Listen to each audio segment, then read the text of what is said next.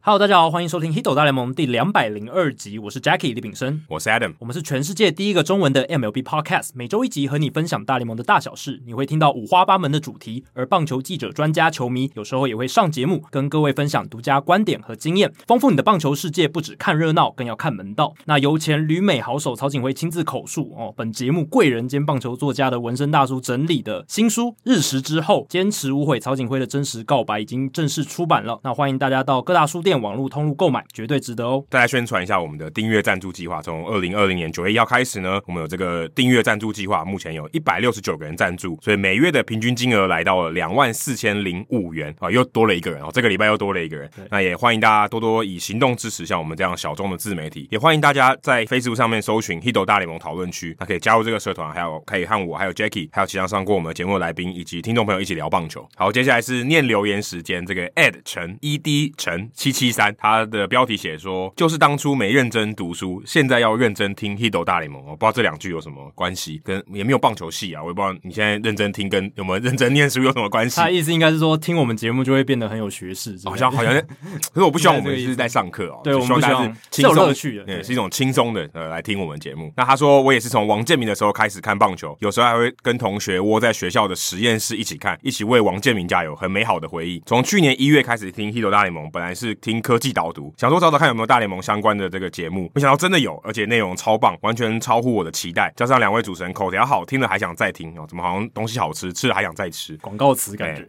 其实除了棒球内容以外，有时候还可以听到主持人对生活还有工作的看法， 蛮有启发性的，真的是收获良多，对吧、其实我们呃做这个节目，我也我们一开始也是希望说，慢慢可以比较像我们个人的这个风格啊，聊一些我们自己个人的想法，还有一些也许是一些生活的东西，但不会太多。还有我们自己的工作经对验，工作经验，那我觉得这个可能是你在其他的其他地方听不到的、啊，就算听美国的节目，看美国的这些外电，你也不会看到这些东西，因为这是发生在我们身上的故事对。啊，不管是 Adam 以前去当这个驻美记者，或者是我翻译书籍的一些经验谈，这个是你其他地方绝对听不到对，的。所以以我希望这个节目可以更有我们的特色啊，这也是为什么大家喜欢听我们节目的原因。那他说喜欢 Adam 讲双关语啊，冷笑话，然后 Jackie 像没事一样正经八百的分享。哎、这已经像我们节目的一种像嗨嗨的那种，就是大家记忆很深刻的一种标志了。哎、其实说真的，我必须跟大家坦诚的说，哦、这句话我从来没有跟别人说过，在这个节目中跟大家分享。其实我大概前一百多集的时候，我一直很懊恼一件事情，就是我觉得我在节目中我没办法插入笑话，哦就是我平常我会是一个蛮喜欢讲冷笑话的人，然后会讲一些好笑的东西。可是我在节目的时候，我一直使不出这个招数，你知道，就是不知道是因为我进入到那个模式，还是说我跟 Jacky 聊天。但后来我不知道哪一集开始，哦，开始有讲，然后 Jacky 有一些反应，后来就开始哎、变得好像我们节目的其中一个特色。但其实我一开始真的大概有一年多的时间，都在摸索怎么样把校花安插进去。对我就有一点懊恼说，奇怪，我要怎么样在这个节目中更像我自己？啊，所以我，我真的有很长一段时间在思考这件事情，但最近感觉更好一点，有有有越来可能也是我们越来越放松，然后呃，分享的时候也更多我们自己的东西，所以呃，我想这个节目有一点进化啦，这也是我们有做这个节目快四年的时间，我想我们自己很大的一个成长。而且我自己应该也有努力吧。如果长期听我们节目的听众，应该有听出来，就是从以前我是完全可能没有反应，然后到直接去把我后面要讲的话讲出来，到后面我可能会接一些不同的梗或之类的。对对对对，对就是所以我我自己在练习。对，所以 Jacky 是正经八百，我是搞笑是一千六，比较价比较有价值。但其实这样也不错嘛，就是我们两个人风格差很多。对了，了，我觉啊得这个也是一种特色，而且这种特色我会觉得嗯你一开始设定好不好？对，就要自然而然的要流露哦自然出而来然，也不不是我们故意故意设定的哦，完全不是。完全不是， 这是我们两个这个人格，就是这个个性就是这样子，其所以实。嗯私底下认识我们人，大概也知道为什么会变成这样。对，所以对啊，我觉得就是我们也不是刻意的。那我觉得这也是我们节目走到现在这一步，我觉得是一个蛮好的收获。对啊大家也可以呃慢慢感受到我们比较轻松的一面。嗯嗯嗯，那他说听了达斯最新的一集哦，其实现在已经倒数第二集了啦。嗯那他也知道 Adam 原来功力这么深厚，不知道讲的是什么冷笑话的意思嘛。他说希望《h i t 大联盟》长长久久，我会继续赞助的。现在跟小孩一起听以前的内容，虽然他才五岁，五哦岁你就让他听我们节目哦，哇，那所以他可能是我们最年轻的听众，他在他等于一岁的时候我们开始做，所以他跟我们节目差不多大。对，几乎一样的对年 纪。他说总有一天他会听懂，而且爱上棒球哦。希望他做梦的时候不要听到我们两个声音啊、这样有点怪怪的。呃，不一定啊，搞不好在我们耳濡目染之下，以后也成为 podcast 主持人。他搞不好突然看棒球，爸爸他在看棒球，他突然讲出那个人名，对啊，那吓死。对啊，然后而且他十年之后可能会说，我小时候都听《h i t o 大联盟》长大，所以才会喜欢棒球。哇，那这样子的话，我们真的功德圆满。哎，真的功德圆满，阿弥陀佛。 真的，阿弥陀佛。好，接下来冷知识时间哦。那其实过去两个礼拜，真的大联盟爆炸多了签约跟交易，然后我们们这一集也是要来讨论这些东西。那我想要冷知识也嘎一个进来，Adam Wainwright 他跟红雀队签了一年八百万美金的合约，续留这一支他已经效力十六年的球队。后续的报道说，红雀他们有预计哦，有很高的几率会跟他们的捕手亚迪尔莫利纳续约。对啊，其实我想莫莉娜哪里也去不了了啊！看这个市场的态势，真的他他就是一个买方市场啊， 他他基本上没什么选择。而且捕手大部分要补捕手的球队哦，他们都找了其他的选项，对什么铃木清、James McCann，那可以看得到说那些球队已经找到了补强的标的了。那最后雅典莫利娜应该就是红雀队跑不掉，他前一张合约是三年六千万哦，那接下来这一张应该就是一年一千或者是顶多两年了。好，那这一节冷知识主要是要谈这一对头捕搭档他们的合作关系哦。嗯，这对夫妻真的是很长关系很久的夫妻。Adam Wainwright 跟 Yadier Molina 生涯搭配的例行赛先发场次，这边是只是先发哦，就是因为 Adam Wainwright 有一阵子当终结者嘛，我记得。呃，对，就刚开始他上大联盟的时候是就是牛棚出发的，牛棚出发，那如果是牛棚出发跟莫利亚搭配就不算，这边是讲的是先发，从一开始就是一起搭配，等于比赛的第一球啦。没错，两百七十四场，哦，这非常非常多，你要仔细去想哦。哦，对啊，很多先发投手可能这一辈子都没有出赛两百七十四场。对，这边是指先发的，不是指后援的。所以 w e r a 跟 Molina 搭配那么多场，这个是史上第六多，两百七十四场。那我想问的是，前五名分别是哪五队头部收组合？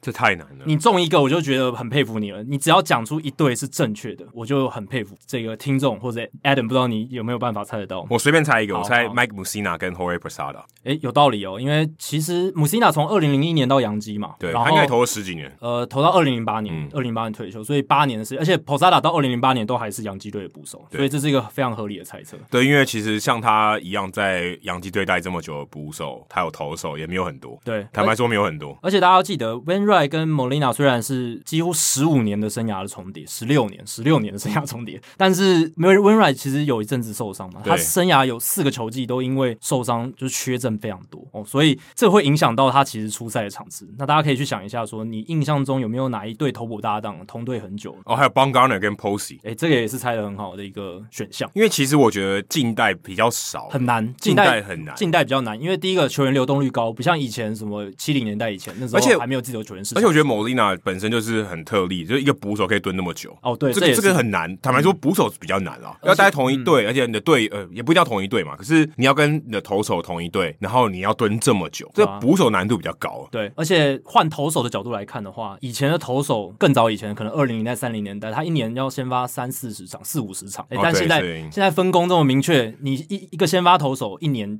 就三三十场了不起。三十三、三十五，可能三 maybe 最多。对，三十五是极限，因为现在几乎没有什么人超过三十五场了先发的场次，所以在这个年代，不管是从投手的角度看，呃，捕手的角度看，其实都更加困难。假先发搞不好有机会， 对，但假先发就流行过一阵而已。对，没有到延续很久一对，段没有到这么十几年这种情况。对，所以大家如果前五队你能猜中一队都很了不起，那我们就等一下哦，等主节目聊完之后再来跟各位揭晓。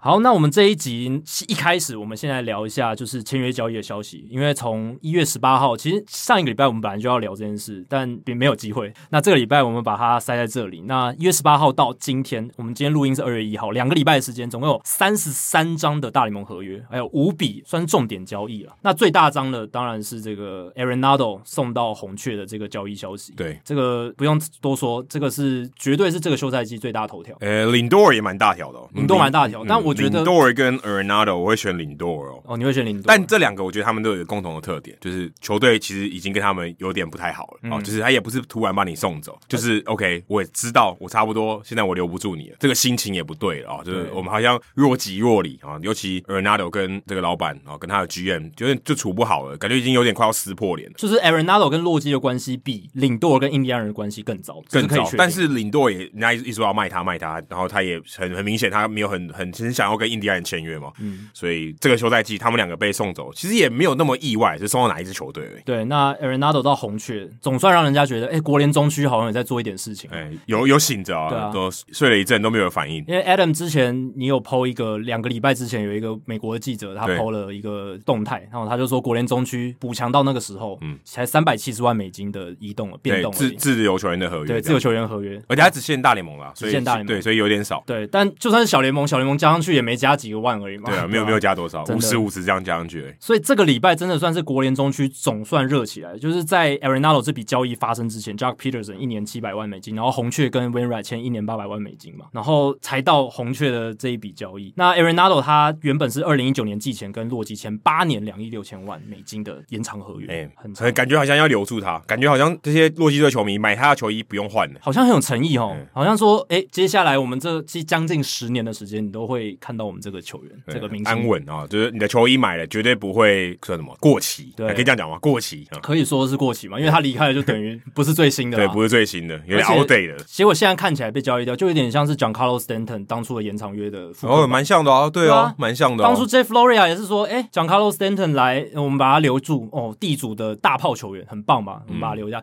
呃，十三年，而且他的总值、我记得是创历史新高。对，当时是历史性高，当时的历史新高对，所以我觉得有点像 a r e n a d o 这一这一次交易有点像，他也是才待了两年嘛，这张合两约年才走了两年，是就是一九年到二零年这样。对，然后这张合约还剩六年，将近两亿美金，嗯他就把它送走了。那红雀队的话，接下来就会承接他这张合约。不过，洛基队会吃下五千万美金的薪资，所以红雀队每年大概是两千五百万的薪资。哎、你就想洛基队的球迷情何以堪？我花五千万送走我的看板球星，然后他来打我们， 对，很糟糕，对不对？这已经你如果你有一点逻辑的话，你想说这也太不合算了吧？我多花五千万，然后让这个球员未来有机会来打败我们，对，虽然不是同分区的球队，可对是对战的还几是会对到率啊也会大，也对啊也也是有的。搞不好还如果今天刚好在这个国联冠军赛遇到，会不会亏大了？而且重点是 a r e n a d o 他表现这么好，攻守俱佳。当然，二零二零年有一点小小的衰退，但是那个只是小样本的数据。他们只换来一些算是我讲难听点是虾兵蟹将。如果你用那 a r e n a d o 的标准来看的话，对啊 r 真 e 的 n a 是 d o 是金手套里面的金手套，白银手套、欸，哎。对你说他防，先不讲攻击面，他防守已经好到一个全大联盟他不是第一人就第二人。是对这不对个是很肯定的。对啊，攻击可能大家会觉得说，OK，洛洛基山有加持，fine，OK，、但防守这没有差吧，对不对？对啊你至少买到一个这个金手套等级，白金手套，可能他连续蝉联十年都有可能。对啊，而且洛基山这个效应，其实以前 Matt Holiday 已经证明，就算你在洛基队打得很好，它也不是一个假象哎、。其实我原本看到 Ernado 的时候，想说红雀，哎、没 Holiday 不是也是洛基到红雀吗？对啊没有，他他是先到运动家，等下到了运动家对，但他某种程度上也是很快就到红雀了。对，就是好像租借半个球季这样子。对对对对对所以蛮像的啊、对啊，但 May Holiday 在红雀打的也不错嘛，也很好啊也是也是当时很重要的一一个中心打线的打击者。对他们算是像 Matt Holiday，然后有一些球员，还有像 DJ LeMahieu，他们算是印证了说，你在洛基队打击打得好，不一定是海市蜃楼，不一定是假象，但你有可能在其他地方打得好，来到洛基队打得很烂，像 Ian Desmond，或者是投手到洛基队就被打得很惨。哦，这个很正常这个很正 w a y Davis 这种，对对对对，那 Ian Densman 是一个很糟糕的例子，对对、就是 Daniel 很惨 Murphy 也也也打得不怎么样。这就是很大的烂约。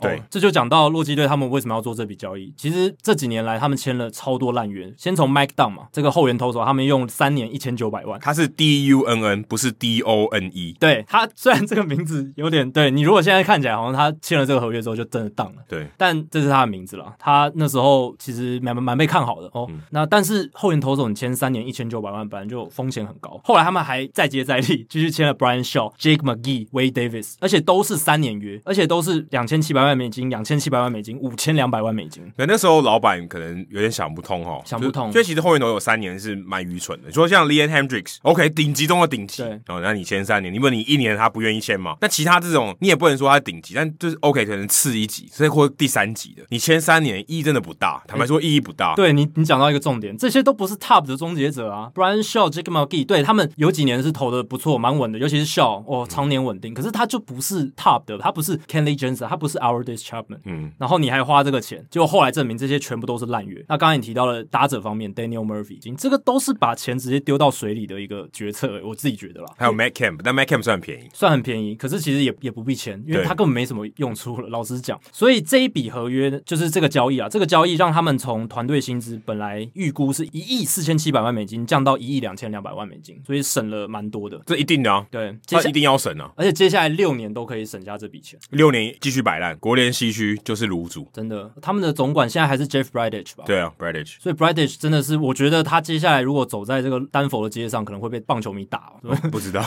我觉得有点危险呢。但其实，如果你真的要这样讲哦，你看哦，教师队跟道奇队还可以强个五六年。如果我是洛基队，我可能也会选择 OK，我没有摆烂，但我省着点用， 不要浪费力气哦，对先先举白旗，因为我那么拼定要干嘛？真 的，而说真的很有点难打。尤其是教师这个休赛季也补强的很勤嘛，所以他们这两支球队基本上已经是全联盟最强。道奇、教士对，因为你拿分区第三，意义不大吧？完全不搭，你要挤季后赛那个外卡席次也很困难。对啊，所以 OK，那就就我们就省着点打。对有赚到有打得好就赚到，没打得好就正常。某种程度上已经变成这样，对然，后就五成胜率 OK 就可以，跟跟林月平说的一样，五成胜率就 OK 这样子。然后看下一个重建的 cycle，大概三四年之后，道奇跟教师能不能荡一点下来，弱一点之后，然后他们再重启这样子的我感觉啊我。对啊，说真的，我如果是这样觉得，因为这个 cycle 大家都看得到嘛，潮起潮落，OK，你嗯 可以等好不好？对不对？除非你这样说，AJ Preller 我不能等了，嗯然后就再再等下去我就被 fire，头被砍掉。好，那 OK，那那我们认真补强一嗯下。那我觉得就是这样哦，所以我甚至觉得洛基这样有点聪明，对不对？某种程度上，他们想要钻一个缝隙哦，啊在大家大军压境的底下。对啊，我我不需要花这个钱嘛，因为我花，但我要花啦，只嗯是说我不用花那么多啊，就是我现在省着点用嘛。Arenado 放我这边，我要一个这么强的选手，但我们球队不会赢球啊。你放在这边，其实他来讲也是浪费他生命。对对，Arenado 可能想说我要去更有竞争力的球队，对不对？对他讲他也比较开心。我觉得这种好胜心的球员，因为他是顶尖的球员，他一定他会这么想嘛，说我要拿，我要在我巅峰的时候可以拿冠军对，嗯这是一个很简单的逻辑。我是我可以效力的球队，我要在这边做出贡献，不要说诶，我今天在板凳上啊，我受伤了，结果球队拿了冠军，那心情也不会好过。所以我才会在 Adam 贴的这个 Arenado 的新闻底下，我就留言说：“诶 t r e v o r Story 应该开始已经打包行囊了。嗯因为老实讲，这支球队你还要再待下去吗？以 t r e v o r Story 目前的年纪，还有他的身手，他在这支球队继续待个三四年，其实没有意义。虽然有风声传说洛基队想要跟他签延长约，但如果我是 Story，我死也不会跟他签延长约。哎、可是不会哦，签延长约我觉得合理哦，签了以后再卖掉哦。呃，也可以啦，对不当对然，但是我会前提是说，诶，你们之后要把我交易掉，我会想要请求把我交易掉，哦我不想继续待在这支球队。某种程度上，有一些 Long 带 story short，对对对，有一些那种在大市就是小市场球队的明星球员，如果这个球队要进入重建循环，他们会请求交易的。对啊，就跟 Ronaldo 一样，我说，哎、我现在能打，啊让我去别队吧，对不对？这这个很合理的啊。然后在公关上把这个场面弄得僵一点，哎，就可以促成这个交易吧。搞不好其实 Story 现在很多人在打电话问了、对已不对经，我我觉得一定有，对啊，一定有。哎要不什么时候上让出来哦？这对啊大物的游击手，对，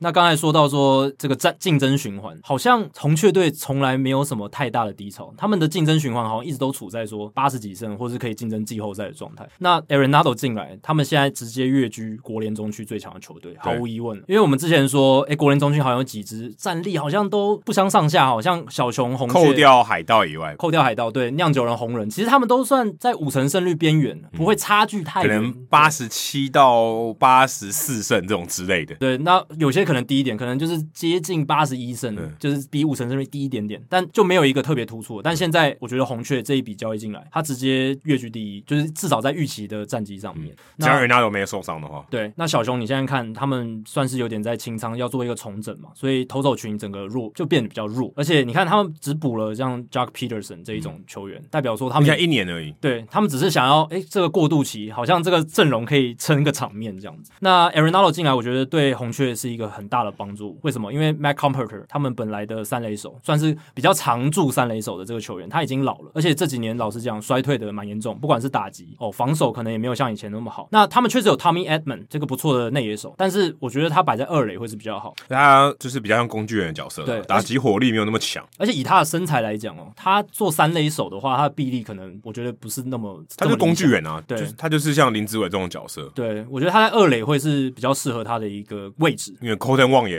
现在还没有签约，嗯，对，所以呃，在这样的情况下，Arenado 进来等于把三垒这个位置直接固定下来。嗯那一三垒一个 Paul Goldschmidt、Arenado，哇，这个三四棒的打线很值得期待，或者二三棒也可以，真的是感觉这一个中心打线就是红雀球迷那种高度期待的球迷他们会想要看到的，非常厉害的打线。对啊，Ronaldo 到红雀以后，哇，我觉得洛基队的球迷真的会真的捶心肝呢。最近干啊，很但我觉得可能能大家还会有点一丝丝的希望说他不要离哦开，但看起来很难。怀抱一点点不实际的梦想。我就在那个我我们常听的那个节目《Effectively Wild》他们的节目社团里面看到一个洛基的球迷，他就有贴文，他就说在这个节目里面很少洛基的球迷发言，好像只有我在发言，好像只有我在 Po 文。然后他说我对于这笔交易的唯一的感想就是 pain 痛苦，他就用一个字来概括他面对这一个交易他的感想，非常可怕。哎、说真的，其实洛基队也没有烂很久，对，其实就是这三四年，这这两三三四年好像也蛮久了。可是他们前阵子有有一阵子嘛打的蛮好的，对啊，其实你像 Troy t u l u s k y 以后就是 Nolan Ronaldo，还有 Trevor Story，对，然后还有那个他们投手有 Freeman 嘛然后 Freeman，可是。 ，Her Mama Case，对，那我觉得一两年行情，但如果真的是当时这球队的明星，你去球场里面十个有八个穿这个球衣的人哦，大概就是 Arenado 跟 Trevor Story 了。对他们这两个很重要，没是没错。但前两年你还记得吗？他们真的强的关键是他们培养出一群投手很好的先发投对手，。但是没有名气，或是也对没有对就对一两年行情了，还没有长久到说 OK，他已经树立他的招牌，嗯还没有到这种地步，还不是当地知名球星，嗯还没有到这种境界。对，Story 跟 Arenado 绝对是撑起这个火炬啊。那红雀队现在的团队薪资从一亿五千五百万美金升到一亿八千万，加入 Arenado 之后，这个其实他们还是距离这个薪资的这个奢侈税线还有一段距离，所以他们做这笔操作是有它的道理在的。他们明显的是觉得自己有这个空间可以去做运用。那红雀在这样的情况下呢，我觉得二零二一年对他们来讲就是一个算是一定要一拼的一年了，因为这几年他们投手也有把它补起来这样子。在中区蛮有机会的啊，我中觉得很有区机会中区可能就是红雀，然后剩下三个一队，那三个一组，然后嗯再来就是海盗，差不多差不多这样子了，而其他球队现在目前的补强状况都都比较差。对都没有什么大的动作嘛，所以红雀队确实这一笔操作下来，对他们来讲，不管在分区的形势哦，还有他们的未来的心度的操作，或者球员的看对，法，而且已经自由球员未来也有可能会想要比较想跟他们签约啊。嗯大家如果今天哎、这个球队比较有机会争冠哦，我要签这一队，嗯对不对？搞不好 t r e v o r 就想去红雀，哎、对不对？说哎、你们就有机会哦，对啊我去红雀，对不对？对就有差，我觉得这个诱因很还蛮大的，在这个顺序上，这个操作上，我觉得 a r n a d o 可以帮助蛮多的。对，当然现在一亿八千万美金的薪资，要再签更大咖的自由球员有点困难，有点困难，但是未来搞不好 Pogo Smith 合约到期了，或者是有新的一些自由球员出来，搞不好他们就会像刚刚 Adam 讲，的，比较愿意来跟红雀队签约，对会觉得他们在操作上是有诚心的，呃要打造一支强队，不会像我前几集骂印第安人那样，印第安人就是一个比较没有诚意的球队。你说他们最近缺了 Cesar Hernandez、AD Rosario，对他们确实好像说哦，我想要拼的感觉，可是那个只是应付，真的是应付。他们明明有钱可以去做更好的操作，但是用省钱的方式来签进一些 OK 的球员，这个不是球迷想要看到的。嗯球迷想要看到的是像红雀队这样子，还有费城人，费城费城人最近做的补强也蛮多的哦，很多哦有木头回来了。有木头 D D Gregorius 也回来了哎、。这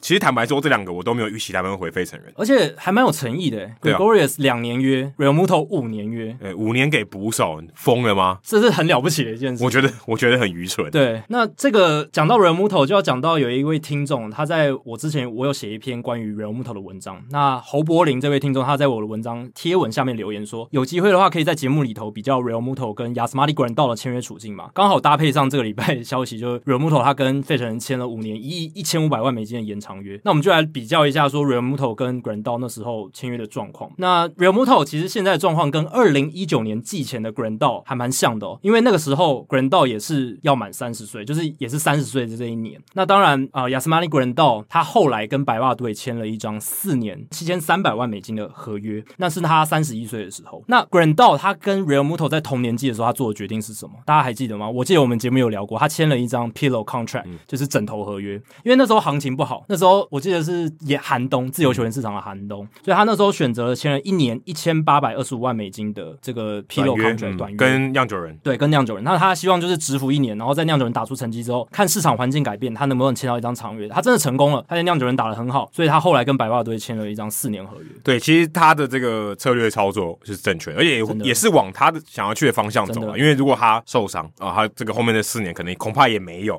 对，但是至少他可以说赌对了嘛，赌对了啊就是行时间行情对，然后他表现的也好，也没有受伤啊，OK，所以他拿到一个比较长的合约，虽然合理啊，对，而且如果他那时候签 pillow contract 枕头合约那时候，他如果签约可能只能签两三年，嗯、什么平均年薪可能只有一千五百万那种，那这个就不是他理想的一个数字，他觉得自己身价不止如此。而且经纪团队也会建议他说，哎、你身为捕手，如果设下这个标准的话，你是顶尖捕手，只能签到这样子的程度，那未来捕手也很难谈约。他当时应该是捕手最高的，应该是最强的，对啊是最强的球，平均年薪应该是最高的。呃，应该是应该是，但总之就是他那时候签下来之后，就像 Adam 讲，他赌对哦，现在签了这张四年合约，所以你现在看下来，你如果从二零一九年那时候开始算，他等于是签了一张五年九千万左右的合约，哎。非常好，没错，非常好。然后 Real Muto 他的合约是什么？五年一亿一千五百万美金。所以某种程度上，Real Muto 他们这个阵营，他们有达到他们想要的目的。因为 Real Muto 他们阵营就是想说，我们要比 g r a n d 再设立一个更高的标杆。对他们做到了。可是我觉得 Real Muto 有一个很大的关键是，他跟他跟费城人队谈判的时候，费城人队有一个沉默的成本，嗯，他就当时把 Sanchez Sixto Sanchez 交易到马林鱼队，他想说他就是不能只用你一年半啊，嗯，对，所以他说哇，我如果用一年半用你会太亏，而且会被我的球迷骂死。对，因为那那年我我就我想办法要把你留住，虽然后来有一阵子感觉好像留不住，啊，好像对就没有要跟你夸走谈约，了对嗯，没有什么进度，然后感觉好像也没有什么诚意，也没有什么风声，好像费城人留不住他了。那没想到突然又又杀出这个合约，对，二零一九年二月的时候，费城人等于是把他们未来六年的一个王牌投手的新秀交易出去，换来 Real Muto，代表他们有多重视 Real Muto。所以大家那时候也是预期说，他们一定会把他签长约留下来了，因为 Real Muto 那时候再过两年就要变成自由球员。就跟 Francisco Lindor 到大都会意思蛮类似。对，就是好像接下来顺理成嗯章的就要签延长合约。虽然真的去年其实冬天的时候，真的觉得说 Real Muto 应该有可能要走了，哎，可是后来市场的反应是，很多需要捕手的球队都找了其他的补强选项。嗯大都会，我觉得大都会是最最大的关键。大都会签了 James McCann 之后，这个骨牌倒下来，没有球队再去跟费城人做竞价的时候，你要再把价格冲高，哦就很有难难度，有难度。嗯，天使后来也找了铃木清嘛，对，然后其他的球队也都找了一些比较便宜的选项，所以人木头，我那时候写文章我就觉得说，他最好的抉择点就是在费城人啊，他应该要接受这张合约。那费城人我是觉得很有诚意，五年的合约，在过去大联盟史上还没有自由球员的捕手可以签超过五年，因为不合理，不合理。因为通常自由球员的捕手已经接近三十岁了，因为捕手上来比较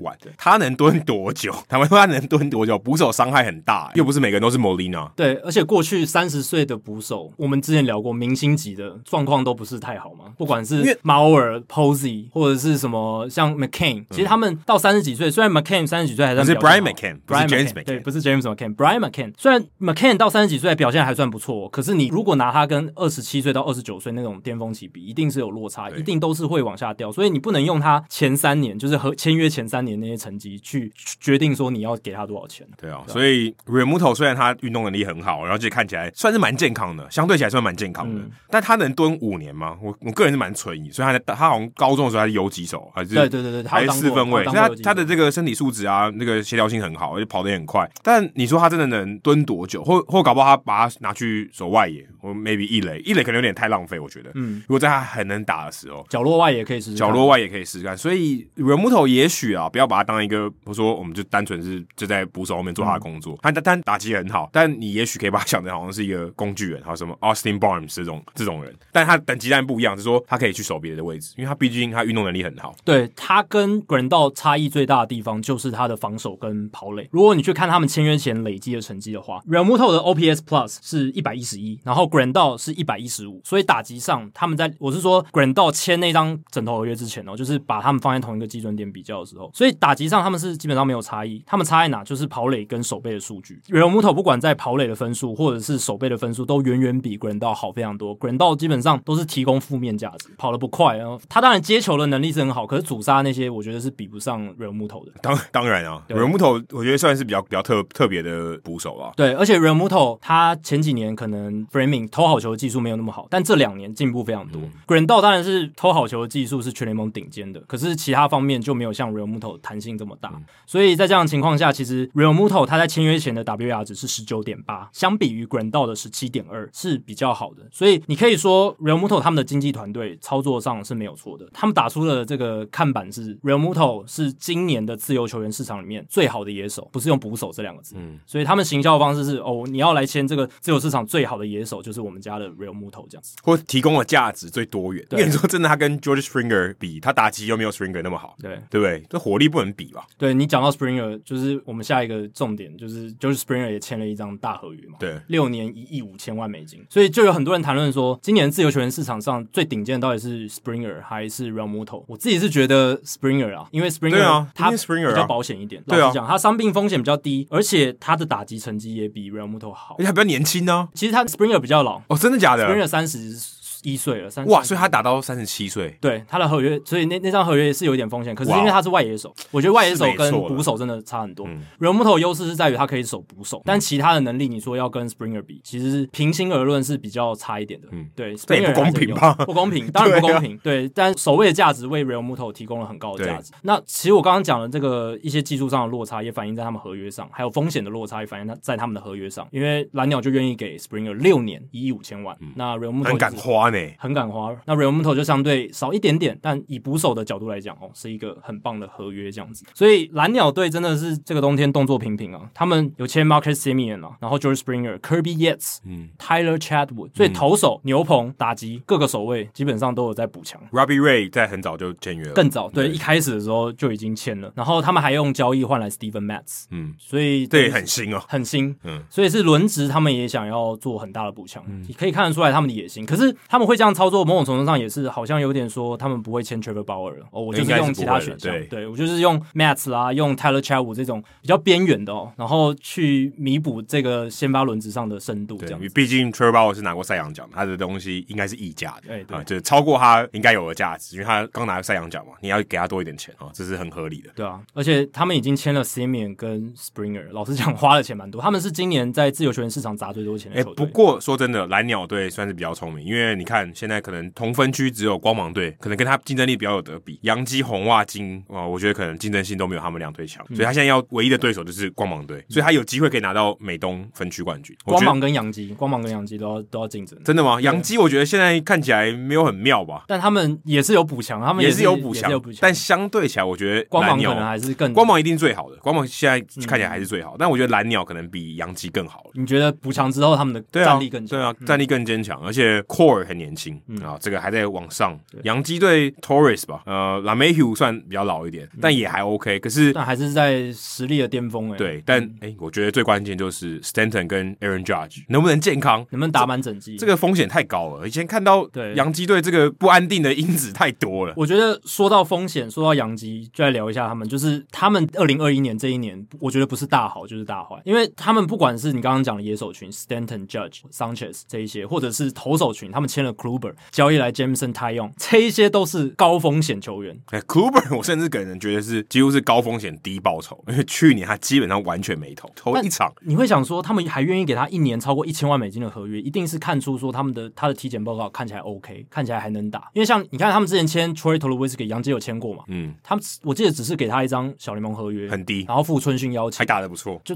我只有打一支全垒打还多少，然后结果就受伤了，然后就掰了，哦，所以他打那么短啊？很短，他打的非常短，在真的吗杨基在杨基打很短就退休哦，了。所以我的印象是错的。对对对，那他之所以只给秃噜小联盟合约，某种程度上当然就是对他的这个信心风受伤风险不是特别的有信心，一定觉得他很容易受伤。那愿意给 Kluber 比较高的这样子的合约，一年超过一千万美金是毕竟是拿过两次有点信心赛扬奖的人、欸，对啊，当年杨基跟 Troy t u l o w i s k y 签的合约其实是一张底薪的大联盟合约，并不是小联盟合约。所以我是觉得他们是对 Kluber 的近况状况有点信心啦，然后 t y o n 也是也是对他有一定程度的信心，然欸感后觉又是一个海盗改造的人，而且。来来从海盗来，然后输出。很有趣的是，现在洋基的先发五人里面有两个海盗队的首轮选秀签的对嗯球员，一个是 Gary Cole 选秀状元嘛，然后 Jameson 太阳也不错哦。第二顺位，嗯我对，记得第二顺位，所以命运蛮巧合的哦，就是把这两位球员在洋基队这安排在重重新在一起最，近还听说 Chris Archer 想要回回光芒队，。光芒可以哦，我觉得可以 这又很更微妙。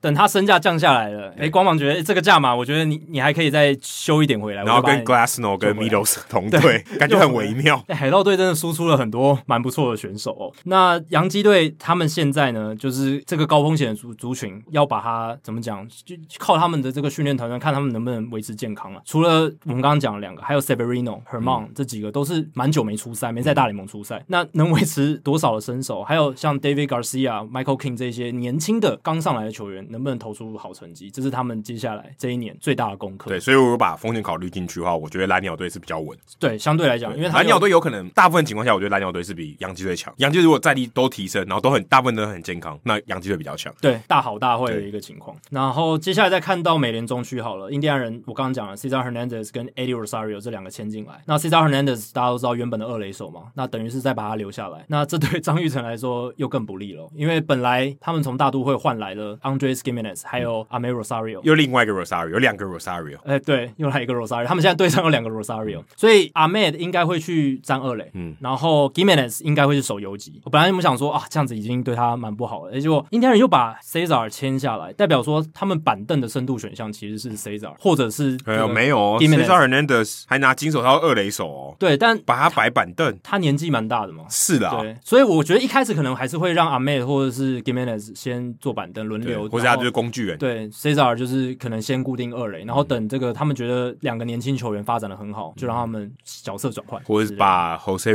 Ramirez 交易出去。哎也不无可能嘛。对啊，也不欸可能虽然嗯他才好像九百万吧。他们还他还很年轻，但是马上就要又要变贵了。对，所以呃，以 Jackie 这个邪恶的印第安人的角度，啊对不是邪恶的印第安人队啊、我们有种族歧视的问题。邪恶的克里夫兰印第安人队，恶质的印第安人队对，很有可哎、能。你这样讲，我觉得真的很有可能哦，因为嗯他们搞不好签把 Cesar Hernandez 这一步签回来，就是为了让他们在季中可以把 Ramirez 交易因掉。因为其实说真的啦，还有 Nolan Jones 也快要上来了，对啊嗯他们的三垒大物、o k OK，你要摆谁？Jose Ramirez 二垒、三垒，然后都有其他人卡着，对啊他要去哪里？去别队吧。对啊，呃，然后刚才提到的张玉成，他现在我看 FanGraphs 他的这个 depth chart 就是深度的这个表，他本来还在大联盟哦，本来还在大联盟表里面，只是在板凳上。诶 c e s a r 一签进来，他就被调到了三 A 那边了，就有点被这挤很正常啊挤下去了。真的，我觉得看了蛮难过的啦。就本来想说他今年至少还可以嘎到一个板凳第一、内野板凳第一的位置，结果现在好像又要被挤下去了。就要看他真的打击上有没有发挥啊。对说手背手背可能就普通啊、呃大联盟水准很好，嗯可是呢，你又比不过刚才我们讲的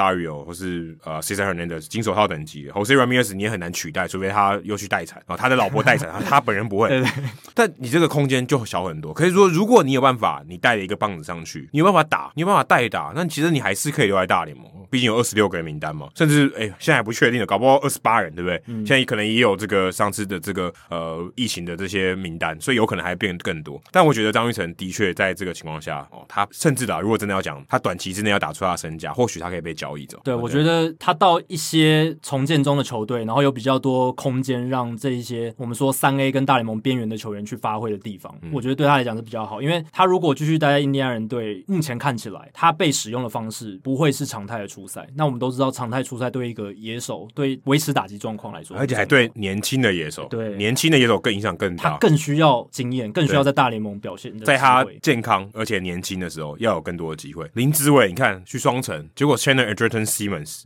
对你更没机会。又嘎了一个，对啊，不你要 Polanco 把他移到二垒去，那你更没机会，对对啊不对？哇塞，所以而且甚至还有传出说他们还会想把 Marvin Gonzalez 签回去的风声对啊呢，对啊。而且你看红袜队签 K K Hernandez，对，我我觉得对林志伟来讲蛮难看，代表说红袜明显是觉得他们更想要 Hike Hernandez，就代表你高他好几级哎。对，哦我要一个工具人，但林志伟我不要。还不到那个火候，他们觉得还不到那个火候对，因为他明显要一个工具对人，啊，而且林志伟本来是现成的嘛，已经在他们队上了，而且老实讲，薪资不高，他很便续宜，约可能就是小联盟合约，对，很便宜，根本不占什么薪资空间，甚至双城跟他签小联盟合约吧。哦对是小联盟合约，搞不好还没有春训邀请，都还不确定，都还没有，我记得是没有。嗯，所以对啊所以你看这个很难说，红袜队肯定也不会给 给他小联盟春训邀，呃，给给他大联盟春训邀请嘛，对啊，连这个都。都不给。他们就选择了 K K Hernandez。其实在，在这个球团的这个操作上，你就可以看得出来，他们对这个球员的看法是怎么样。就我觉得不是很好看了。对对对，而且啊，当然他当初是两百零九万签进来的，可是有点难看，我觉得对就是他明明需要，他宁可选别的，嗯啊，明明有一个现成的选项，他不要，而且啊是在 MVP 制造机的年代里面，照理来说，很多球员都还可以透过改造再试试看，再给他一个机会。可是红袜可能耐心真的不够了，可能觉得应该还有更快的速成的办法。但我们这边还是希望说，紫伟跟玉成哦、呃能够把握有限的机会对，然后站稳这样子。很难说了，对对，还是很没难球还说没打之前很难说。对，那另一个需要有突破的亚洲球员所在的球队是教师队，就是金合成所在的教师队，他们真的是补不过瘾欸。我刚刚提到这两周里面还发生了什么？他们签了 Jurickson Porfar，回签、嗯三年两千一百万美金以。前的一号大物、欸，对，一号大物，二零一二年、二零一三年的时候，哇，这么久以前啊，很久以前，我那时候哦这么刚开久始以前写哦文章，所以我印象非常深刻。哦他连续好几年都是全大联盟第一的新秀，还有他们用交易换来了 Joe Musgrove，嗯所以他们现在的先发就又轮，又是一个海盗了，但又是一个海但对但其实杨一丹也不是啊，是太空人过去的啦，但他也在海盗队投出好成绩对，啊。但是对啊他基本上不是海盗养的啦，嗯对，不是系统养的，但这两年他在那边表现不错，所以你也可以说算他们卖出去的嘛。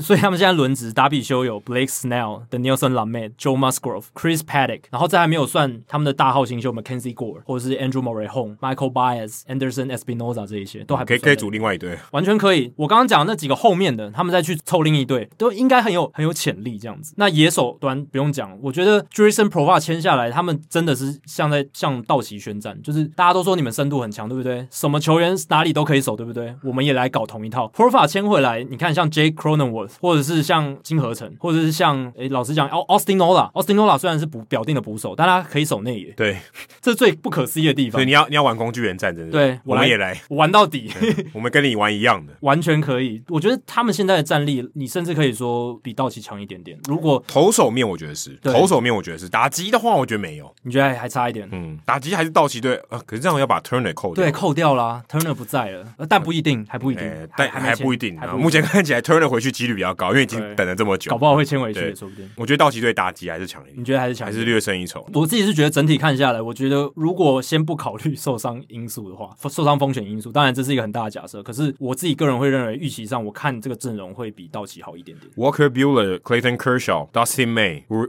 Urias，对也很好啊，也很好。但你说达比修有 Snell、Leman、Musgrove、Paddock，我我还没算那个 Clevenger，哦，对，根本就明年没有，二零二一年没连有。 Paddock 都只能排到第五号第五，号这球队是怎么了？如果明年他们整个阵容都可以比较完善的呈现出来的话，我真的觉得是比道奇好一点。但当然很难说啊，道奇他们最厉害的地方就是他们还可以保持大部分球员的健康哦，这也是他们厉害的地方。好，那最后一个我们再来聊一个亚洲球员的消息，就是田中回日本。当然，大家如果想要听更详细的，也可以去野球台姆里。但我们这边从一个美国职棒的角度来看啦，就是田中回日本这件事情有点让我摸不着头绪。就是这个，我们上一集有提到，鬼觉得今年的休赛季算是市场行情蛮诡谲的。虽然有很多的自由球员呢都很晚才签约，感觉就是一个有点冬天的一个情况。可是大部分签下合约的球员，他们其实行情签的还不错，像嗯就 Carlos 基本 Santana 上那没有啊些。，我觉得没有贬低自己的身价，对，没有贬低自己的身价。Springer 也签的蛮好的合约，一亿五千万，嗯就也没有到太夸张，但我觉得都是合理，甚至还好一点点。对啊，而且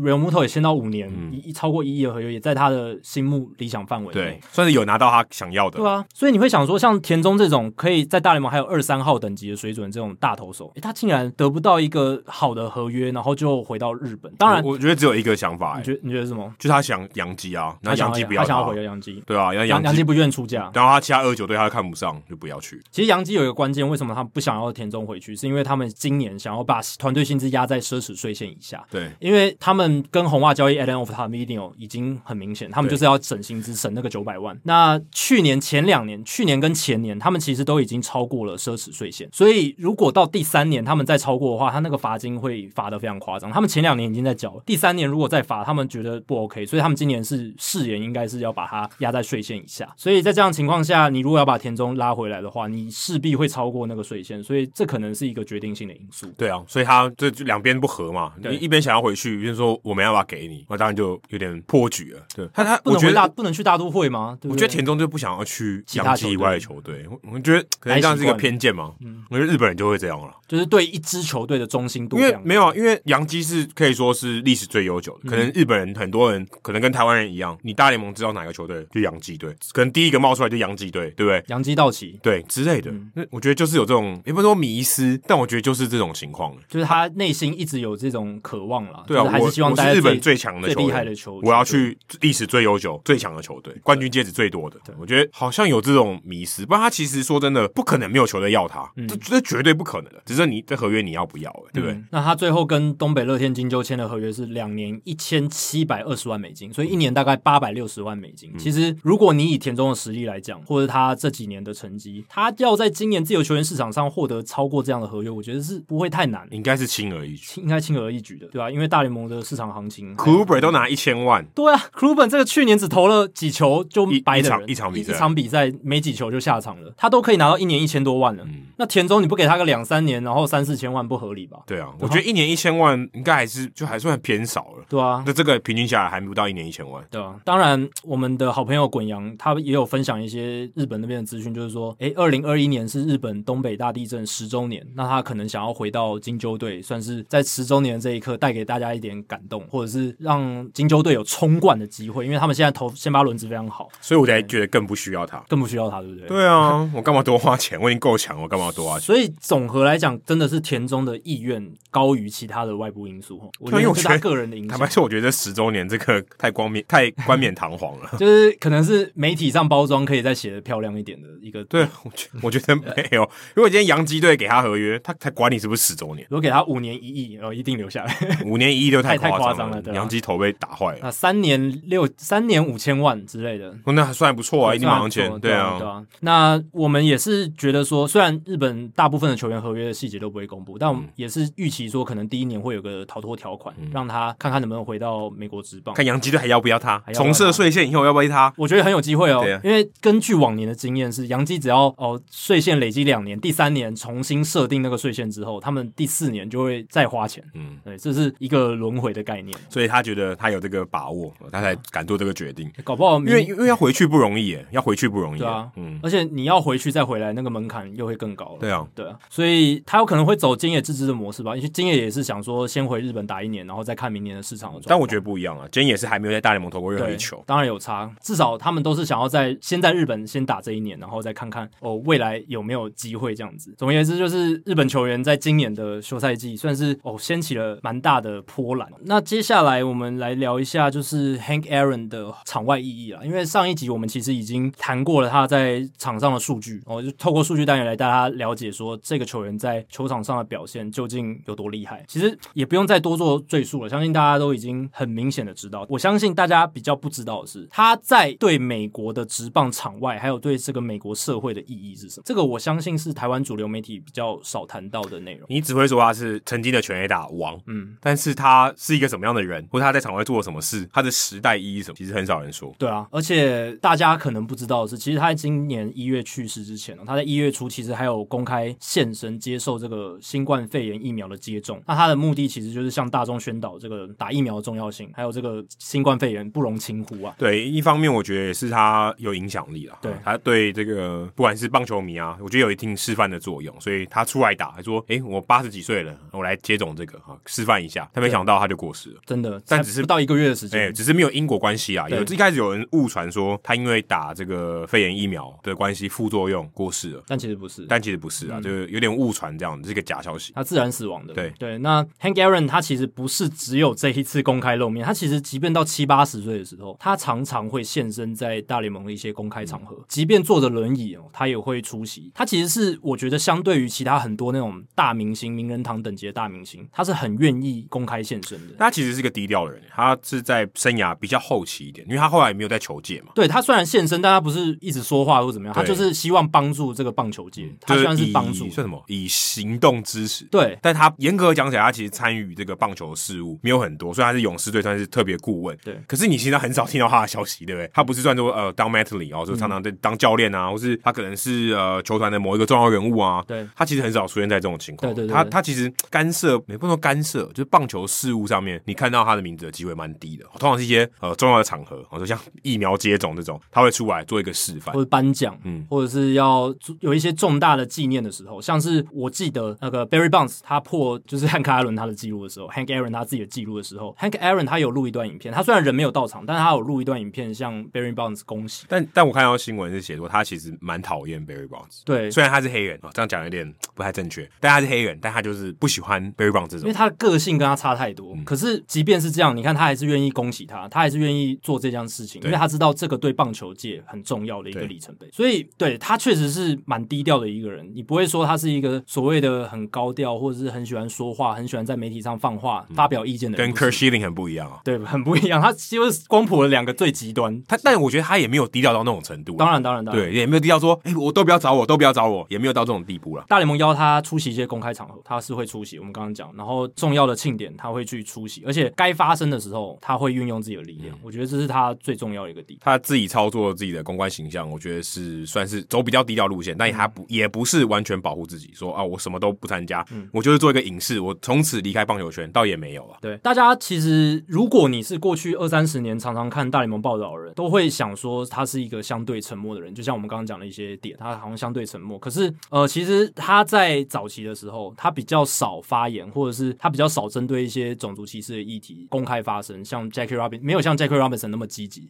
某种程度上是因为一方面是媒体操作下大家对他的误解，媒体喜欢把他包装成一个沉默的巨人，嗯然后另一点也是他有点想保护自己的家人，嗯因为他那时候受到威胁太多，他对棒球其实那时候丧失了一些热爱，所以觉得棒球带给他带来困扰。带来困扰。对，所以这个情况，这两个因素是造成他好像大家印象中好像他相对沉默。可是就像我们刚刚讲的，其实他在重要的时候、重要的场合，后来到生涯晚期七八十岁的时候，他其实是很愿意运用自己的力嗯量去发挥影响力。一方面可能时代不同了，一方面他可能觉得想通了吧，对觉得我既然被大家这样拥戴，哦我应该要出来做点事情，不然我就浪费了我的影响力。因为其实我看，嗯，之前他的故事啊，在讲他超越贝比鲁斯七百一十五轰击出的那个时候，在那个之前，他其实受到很多威胁，说，哎、很多你今天超越的是一个白人的棒球之王啊，你不能这都用棒球之神嘛，对不对？棒球之王，哎，你这个黑人超过白人是什么意思啊？就这么简单，这逻辑就这样而已。对你黑人怎么可以打破白人的记录？我甚至不承认。而且大家都知道，亚特兰大是南方的城市，对，其实对于这个黑人的尊重是更低的啊，是更低的。当时我看到最近有一篇报道，写说，哎、其实 Jackie Robinson 当时啊受到很多侮辱嘛，啊对所以打球的时候很多人种族歧视的言论，但他其实还不够南边呢、他最难的到圣路易而已，嗯还没有更像 Hank Hank Aaron 这么南边。而且 Aaron 他是从小就在南邦长大，对，他在阿拉巴马长大的，所以他其实受到这种不公平的待遇，或是在他追逐这个伟大的成就的时候，他其实一直都是一种很被打压的情况，很不舒服。嗯甚至我看那场比赛的一些报道写说，他的家人在现场是要有人保护，怕有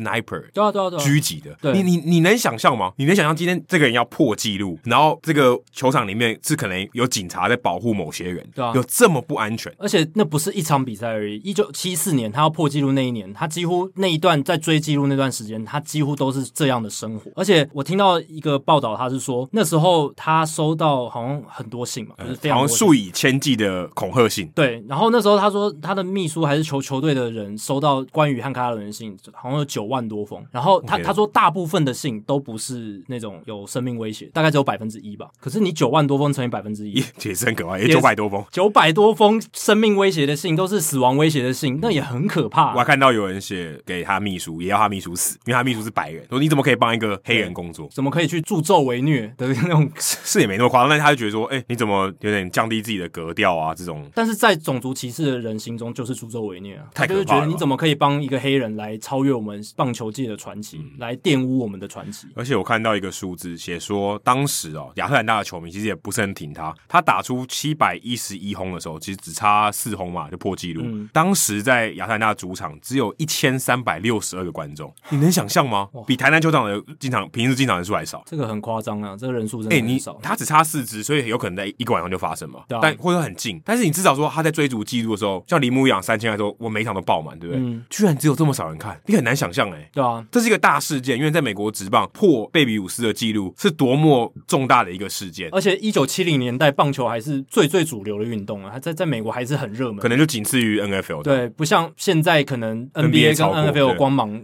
很高很高，大联盟相对弱一点，但那个时候是真的棒球热度很高，就是相比于现在啦，对吧？所以这样子的观众人数真的是代表对吧？当地球迷也没有去力挺他的感觉。哎、你想，你光要破纪录，那压力有多大？你要追逐那个纪录，你有一个目标在那。很多人说他常常什么三千安，打很久打不出来，对不对？有压力嘛，他自己会给自己压力。哎不止这个压力、哎，他外在的压力多大？这对啊怎么？他当时能承受这些压力，然后创造这个纪录，我觉得真的是非常不可思议的事情。对现在回想起来，有点真的很难以置信、哎，而且他的年纪已经很大了。四十岁了，是四十岁左右，对，啊所以你还要在那个年纪承受这种压力，你有家庭，你有小孩，然后呢，你还要追逐一个可能是历史棒球历史上当时啊最难破的一个记录，我觉得这个一定是只有可能超人才能够达到这样子的事情。甚至讲起来，他甚至他的这个心智比 Jackie Robinson 还大。嗯哎、这个真的很不容易。你说要在那种压力之下，甚至大部分人应该会选择，我就明哲保身，我就不打了嘛，对不对？嗯，我就不做了，就就就这么了不起。性命比较重要，我家人比较重要。没有，他顶住压力，最后还创造了纪录，真的很不简单。对，这是算他最厉害的地方啦。但我觉得蛮可惜的是，他退休之后，就是没有球队找他去当总教练，就是有点默契封杀的感觉。有点像 Barry Bonds 刚退休的时候，真的，那个时候其实真的很多人都在谈论说，诶，什么时候会有第一位黑人总教练出现？Jackie Robinson 他在去世前的最后一次演讲，他也说他希望有一天可以看到有黑人的脸孔在那个对方的这个休息区里面。诶，结果后来是 Frank Robinson 是第一位嘛，对但是 Hank Aaron 他不是第一个，他甚至没有当过总教练，对啊，对不对？对，完全没有。以他的地位看战，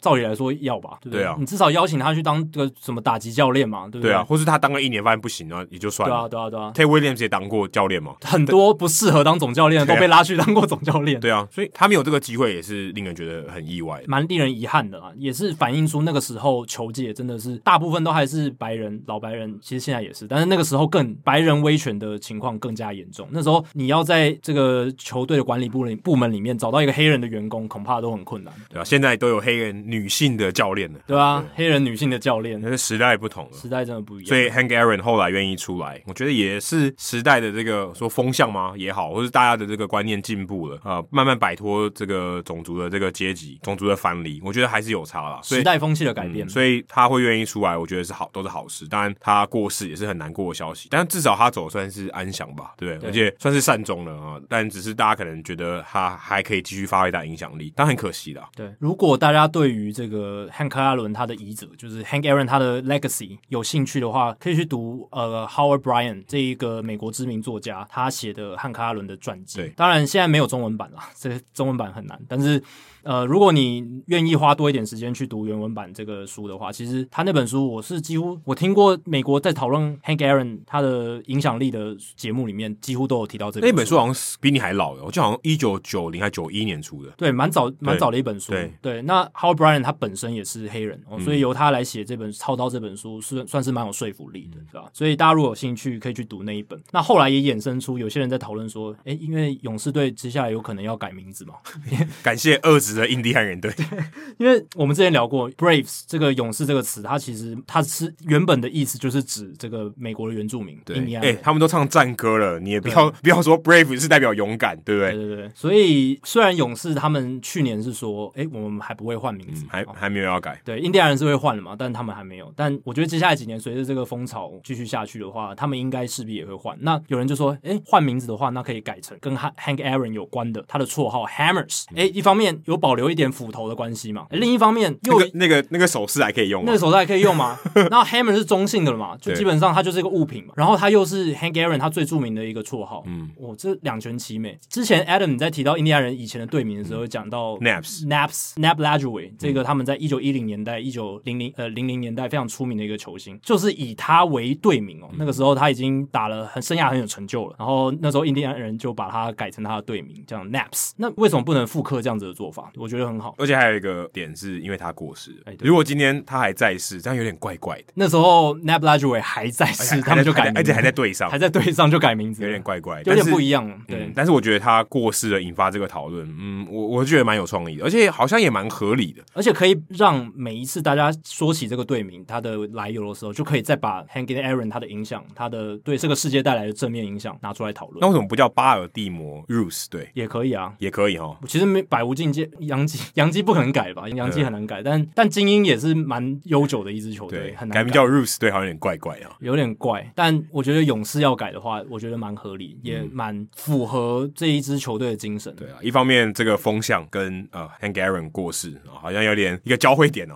好像可以这样做。对啊，但不晓得哎、不晓得他们怎么想。但我觉得大家可以想想看，如果你觉得以他为这个绰号为这个球队的名字是好还是不好？对啊，大家不知道大家有什么想法？我自己是觉得非常好，我真心觉得非常好，因为这几年大家应该说这是唯一的，对，对三十支球队唯一对的，三十支球队唯一以人为这个命名的来由的话，是最近一个。那我觉得有一个很好的点是说，Hank Aaron 他去世的时候，有些人在说，为什么我们直到他去世之后才开始讨论他的影响，他的一些正面的东西？当然，我们做这种东西也不能说没事就拿出来讨论，可是他们的希望是说，以前就可以，他有公开现身的时候，可以多讨论这些他的影响力，他对棒坛的影响。那未来如果我们有更多的机会可以讨论 Hank Aaron，更有机会去纪念他的话，其实把队名改成他的名字，我觉得是最好的做法。但我觉得如果他在世的话，他一定反对。当然了，对当然所以一定的，所以本人这个一定讨会反对。所以这个讨论，嗯，很难继续下去。跟他说我不要，那你还能说什么？ 对不对？嗯对他说我不要，你你还能继续吗？对对不对？本人都不愿意授权啊，这这很难啊。对啊，只是对啊，之前真的很少谈到他的影响力。嗯我们也是透过这一次 算他过世的一个机会契机啦，嗯然后多去了解他，才发现说，哎，原来他在场外的影响原来是这么嗯多这么大。好，那说到这个名人呢、棒球名人堂过去这半年，或是甚至这一年的时间，就是失去了非常多伟大的球星，Hank Aaron 当然也是其中一个。那这个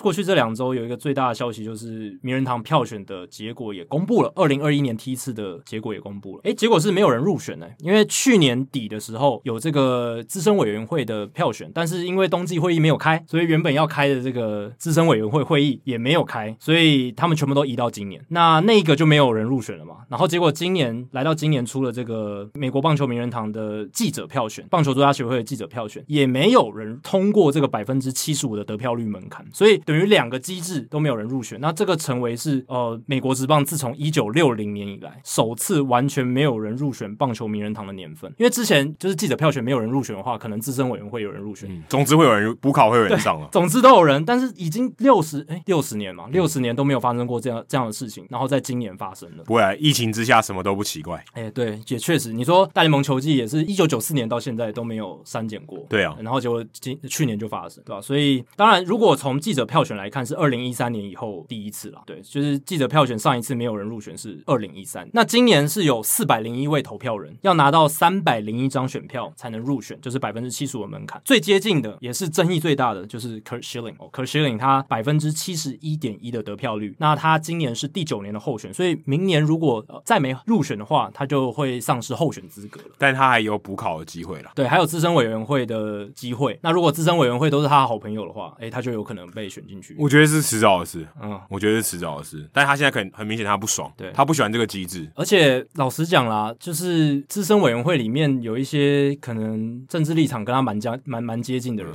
应该应该有一些球员是跟他蛮接近嗯我的。觉得他的确啊，他选择说，呃，我我宁可不要，我不要再参加这个投票，然后我有我想办法，资深委员愿意投给我。我觉得其实我觉得这样比较有效率啊，也比较也甚至比较实际，因为他因为这个要获选啊，他有点限制他的自由，啊言论自由。对，其实他他是想要讲什么，我觉得随便他，嗯他口无遮拦啊，随便什么他都讲。对，嗯其实实也 OK，那是宪法保障你啊、哦。那你也没有说你一定要讲什么，因为你也不是代表什么政治人物什么的，我觉得 OK。但是他必须要承受这个十年，嗯他觉得他受不了啊、有些人他没关系，我就委屈十年，对我拿到这个这个入选名人堂再说。他他不想，呃，委屈了九年，受不了了对。我这一年看起来很有机会，还是不让我进，所以他就请求名人堂把他从明年的候选名单直接移除。但否定了，否决了，哦，还没，还没，还没。还没吗？对，是这个 BBWA，就是美国棒球作家协会强烈建议名人堂拒绝他的这个请哦求。对哦，但是名人堂还要再开会才能决定，就是因为这样好像有点难看哈，有点开特例哈。对，因为他们的理由就是说，从来没有发生过这对种啊事情。就算那个球员再怎么糟糕，或者是再怎么样，他们都没有排除掉他的候选人。而且有一种说，你叫我做我就做，对啊，我我我我怎样？干嘛那么听话？对我干嘛那么？么听话？我们名人堂跟 BBWA，你不要也是是，不要对，我要再折磨你一年，我们自己也是有一套做事的方式对的。我再折磨你一年，你要不 要？让你为自己的言论负责。当然，他是一个极右派的人嘛，他的政治理念是极右派，然后他也有很争议的，就比如说他反媒体哦，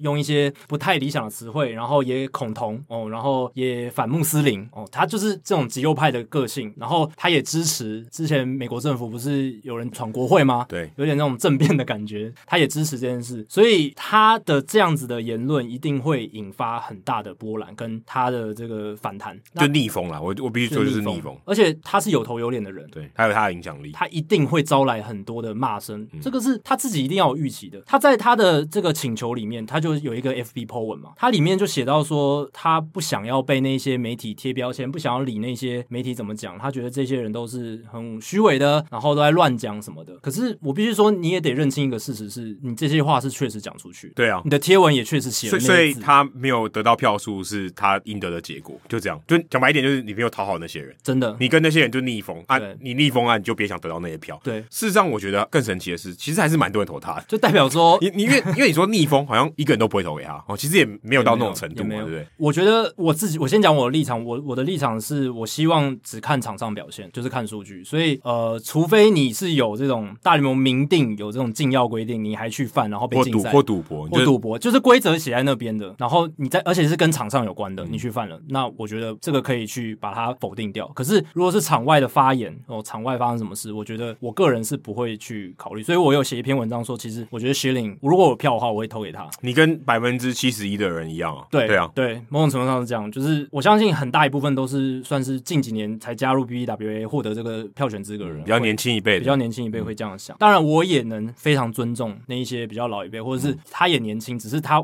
真的受不了很受不了 k u r s h i n 这样这样子的发言的人，我也能够理解，我真的能够理解。我只是站在一个，我觉得名人堂要有一个标准嗯啦，你要有一个标准，不要太黑白模糊，这样子，这样这样有点不太理想，这样子。因为毕竟他的 fan 是讲的是他在场上的成就。对他讲的是棒球，我们可不可以 focus 在棒球一点？嗯而且我觉得有一时候你用投票否定一个人人格，其实这也是不对的逻辑。嗯你说今天我们要选选立法委员好了，我投给他，我是觉得他会做事，我不是说他道德标准就很好，嗯对他就是一个好人，我投给他，不是我觉得他会做事嘛，对不对？我觉得他能代表我们，对嗯哦代代表我们不代表他是百分之百完人，就不可能。对。所以我觉得这个是要分开的，就是说我今天投给他，也不是要说我就赎他的罪，也没有他该有罪就有罪，嗯对不对？可是我认为他适合做这个工作，所以我投给他，不代表说他一定要品格是最好的，对他也许品格要有一个标准啊，没对错一。定要有一点标准。对，但是他并不是说我投给他就是他都比其他人品格都好，不是，我只是觉得他比较适合这个位置，嗯哦，不代表他一定要是完人嘛，我觉得对就是这样。那我觉得有时候的确大家会陷入到一个就是用投票来觉得道德的标准，我觉得也不需要吧，对啊，对，然后有个他有没有罪，好像一个陪审团的投票的感觉。就你就在决定他的人格优劣啦，你就对决定这个人到底是比较高等还是低或者等。说不进名人堂，就是我否定你的道德，嗯，这好像也这也说不通吧，就对不对？我我自己当然是觉得棒球名人堂就是以尽量以棒球的标准，然后棒除非球场上的对啊表，除现非你。真的伤害了棒球，对不对？对啊就那你赌永远博都嘛对你永远都不能再进到名人堂，因为你伤害了这个我们尊重的这个运动，但他没有。有些人说他也是伤害了棒球，对，这个我觉得可能他有他的这想个法标准不对一样。有些人也会说，如果新人入选的话，你等于是给他一个发言的平台，让他散播这些仇恨的言论、歧视的言论。那我觉但也得可以有不一些折中的办法，但也不对，那那你说连他都不准用网络好了，哦对对啊不对？那这个人干干脆他他判他死刑吗他？对他对网络哎，他在乎名人堂平台吗？我觉得不是对很啊，在乎对啊。对对对，我其实觉得名人堂这个平台当然有它的影响力，可是不一定是它最主要会是受人家重视的平台。甚至也不是说名人堂的这些球员讲话你都该听吧，对啊但还是有一些明辨是非的能力吧。我是听到有一些人提议说，可以就是因为他引起这些争议，他选进去之后不给他发言的机会，就是这也不他对吧？他给他一个，牌子，然后不给他上台发言这样子这。样也不好，没有这样的吧？但是有有人这样提议嘛，这也是一种哎想法。这对我来讲也是一种歧视哎、你怎么可以这样，对不对？就某种程度上是以牙还牙，以眼还眼嘛，就是你歧视那些人，对那啊然后你那我想他一定按他说，那我宁可不要，对不对？他可以不接，他就不去啊，对啊，就不去，那我就达到名人堂的目 的了。某种程度上也是这我样我。宁可不要，对不对？你叫我闭嘴，对啊我干嘛？就是这个东西，大家都哎，说真的，他他的也不可想能法闭嘴啊！你怎么可能封住一个人的嘴？在这个时代，根对本不啊可能啊，对不对？对除非把他关进监牢里面大。家纠结的点是说，因为名人堂它是一个比较大的平台，他当然想要在社群平台发言，随时随地都可以。对只是因为名人堂发言，他在名人堂讲台上发言，一定会有本来不会关注他的人看到他说的话，所以大家纠结的点是在这，所以才会有人提议说不给他在名人堂发言的机会。他如果要发言，他可以去他的脸书、他的 Twitter 对都可以，都可以，但这个就是一个很棘手的啦。我是觉得名人堂他们应该会就是同意 BBWAA 的建议，就是拒绝拒绝他的请求，然后明年再让他来一次，看会怎么样我。再折磨你 。一年那折磨你一年。那我觉得其他的话比较重点的就是 Scar Rowland，他的票数提高了非常多。然后 Omar Vizquel 他因为家暴的问题，这个票数有下降。然后比较振奋人心的是，像 Billy Wagner 跟 Todd Helton 他们的百分比都提高蛮多。他现在这两个都已经到超过百分之四十了。所以这几个我觉得未来都还有机会挑战这个名人堂。但禁药双雄 Barry Bonds 还有 Roger Clemens 他们这几年基本上是停滞了，都是百分之六十出头。其实前几年郑英大侠就是我们棒球考古作家，他有跟我讨论这个问题，然后我那时候还很乐观的说，我觉得他们两个一定会进，因为大家还记得四五年前的时候，因为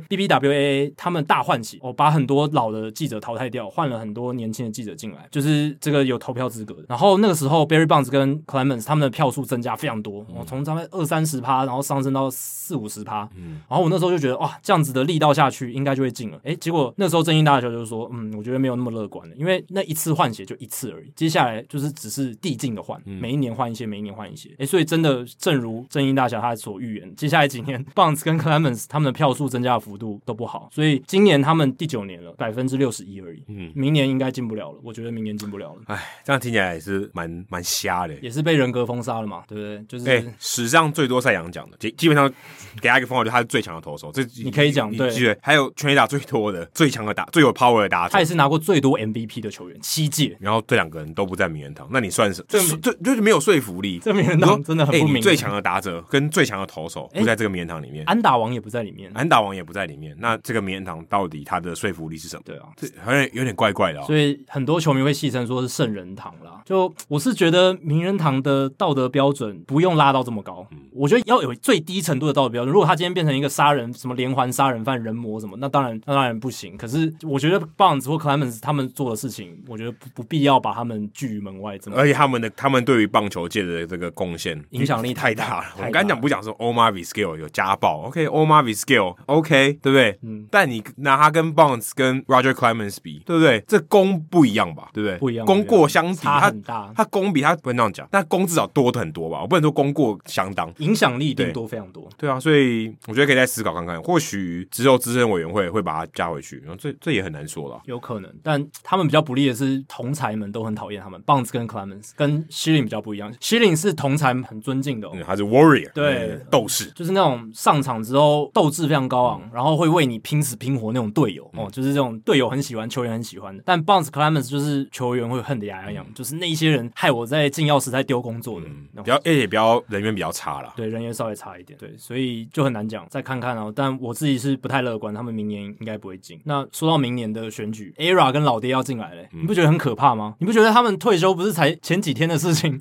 没 有啊，二零一六年啊，是，当然，我就是去跑美国的时候，我就记得他们就要退休了。对，但你会觉得这是一个已经五年的事情吗？我我自己是没有这么深刻，不会啊，连我从开始看大联盟，Mark Burley 今年都收到名人堂选票了。对啊。OK 啦，可以的你已经看看淡了，是不是？我自己是有点难接受，我就觉得哇，原 ERA 跟老爹都已经要可以候选了，因为规定是说你退退休休五五年年对之啊后才可以候就选是。五年过特别快的，我觉得很快、欸，我觉得很快。所以 ERA 跟老爹，我自己是觉得老爹会第一年就有机会进，嗯不一定，但我觉得有这个机会。然后之后一定会进，如果他第一年进，之后一定会进。ERA 的话，这个就有点复杂。我自己是觉得他可能会在什么第八、第九、第十年的时候擦边进去。哦，不知道你觉得这么辛苦啊怎么样？对你，你觉得他会比较轻松，是不是？我觉得他比较轻松，因为他现在洗他的媒体形象。对，可是我觉得他比较尴尬的是，他真的是有被抓到在生涯期间被抓到使用禁药的事实，所以这个就跟有有点像 Many Ramirez 啊，Many Ramirez 给大家参考一下，他今年是百分之二十八点二的得票率，嗯所以代表有百分之二十八点二人他不在意说，哦，你就算生涯里面被抓到禁药被禁赛，I don't care，我就是觉得你数据 OK，你就是该进去，嗯所以我觉得保底 ERA 一定有这百分之二十八对点啊，二，因为 ERA 成就也比 Many 高了。高，对，绝对是高的。如果你要单纯论成就的话，他绝对是跟 Bonds 跟 Clemens 差不多等级的，嗯对。所以成就来讲，就是场上成绩数据是没话说。那接下来就是看有多少人愿意倒戈到他的这个阵营。倒戈，不能讲倒戈吧，啊支持吧，支持支持倒戈，你想要什么？把改邪归正还是什 么的？还是走走上歪路的感觉？我是觉得他未来随着这个投票人的结构一直在改变，应该是有机会，嗯应该是有机会，对啊。然后我在看这些名人堂报道的时候，其实我蛮讶异的是，Tom Berducci 就是一个非常资深的嗯大联盟记者，呃，运动画刊的这个作家，对他算很老派了，他没有推特账号。你会想说 Ken Rosenthal，然后什么 j u m p o Morosi 都有推特账号，都他很嗯他红。不他不追这种的啦，对他他写长篇的，，对我我想强调的是，他就是很厉害的是，他跟其他这些大记者不一样的是，他就是坚持他的一贯的做法，他就是做电视，还有做他的这个长篇，他也有投给这个 Kurt Schilling。对，所以我觉得还蛮，但也不是说亚裔哈，好像他这种流派的应该就会比较想要投给 Kurt Schilling，我不知道，但他有投给 Kurt Schilling，然后他也有投给 Scott Rowland。对，所以我觉得大家可以看一下 Tom Vertucci 他的选票，他有公布出来，然后就可以反映出一个资深老记者哦他的一个想法这样子。好，那最后我们来聊一下，就是跟大联盟开机有关，因为我们离大联盟春训其实脚步也越来越近了，现在已经二月初了。如果大联盟春训正常开始的话，是在二月二十七号，头部手报道可能是二月中，二月十六、十七号那个时候。所以如果一切照着安排来讲的话，我们可能两个礼拜头部手报道这件事情就要发生了，哦，其实已经算非常接近。但没有啊，这边不是要又说要延期了。呃，但其就是最最近有很多新的消息出来嘛，就是包括仙人掌联盟，就是在亚利桑那州的。那因为亚利桑那州最近疫情蛮严重的，然后他们的一些健康单位或者是一些防疫部门建议是说延一下这样子，所以他们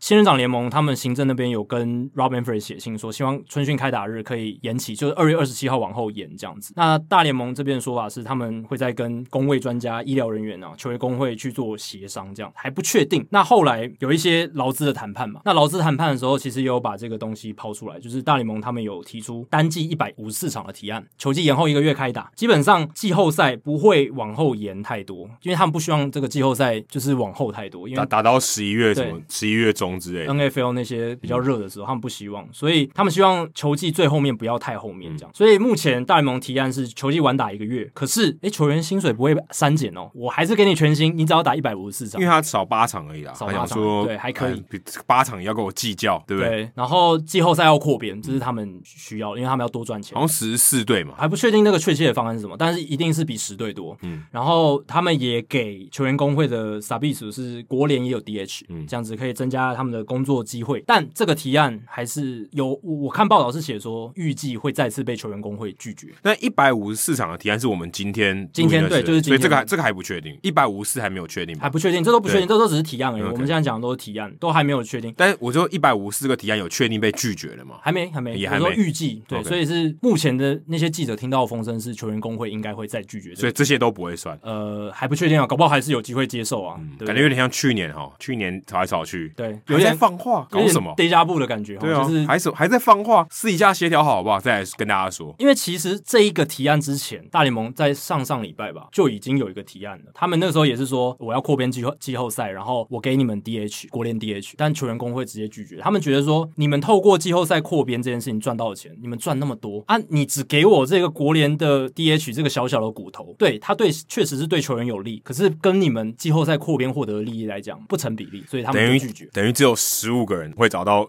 额外的工作。对啊，而且甚至不一定十五个新的工作，有些球队他可能原本的球员不适合打，不适合守备了，他呃，就直接拉过对啊去直。接到 DH。对，所以在这样的情况下，那时候球员工会是断然的拒绝。那大联盟就在想说，还有没有新的方法？所以他们才提出这个一百五十四场。一方面，哦，有冠冕堂皇的这个理由说，诶，我们为了防疫，呃，把球季推后一个月。再来是，诶，我们球员你们的薪水我们不会按比例，我们不会像去年在那边跟你们讨价还价，我们就是全薪给你，你一百五十四场，你打一百五十四场就好。那还只是现在的提案，对很现在难的说哦。搞不好说延到五月、六月开打，薪资又要减了。对，哎这个如 很如果难说。如果我觉得延超过一个月，他们就不会说给他们全薪了，对啊他们一定会按比例缩减。所以这个提案，我觉得是大联盟，我觉得他们接下来谈判最有诚意的一个，就是从他们出来的。那球员方要不要接受呢？如果他们不接受，那会发生什么事？就是照原本的劳资协议走，原本的劳资协议就是二零一七到二零二一年的，嗯所以赛季会正常打，然后春训会正常开始，不管防疫，然后什么那些东西，就是但其实现在美国疫情也没有比较好，也没有比较好啊，对啊，对啊，所以嗯所以我觉得还是要看政府的脸色。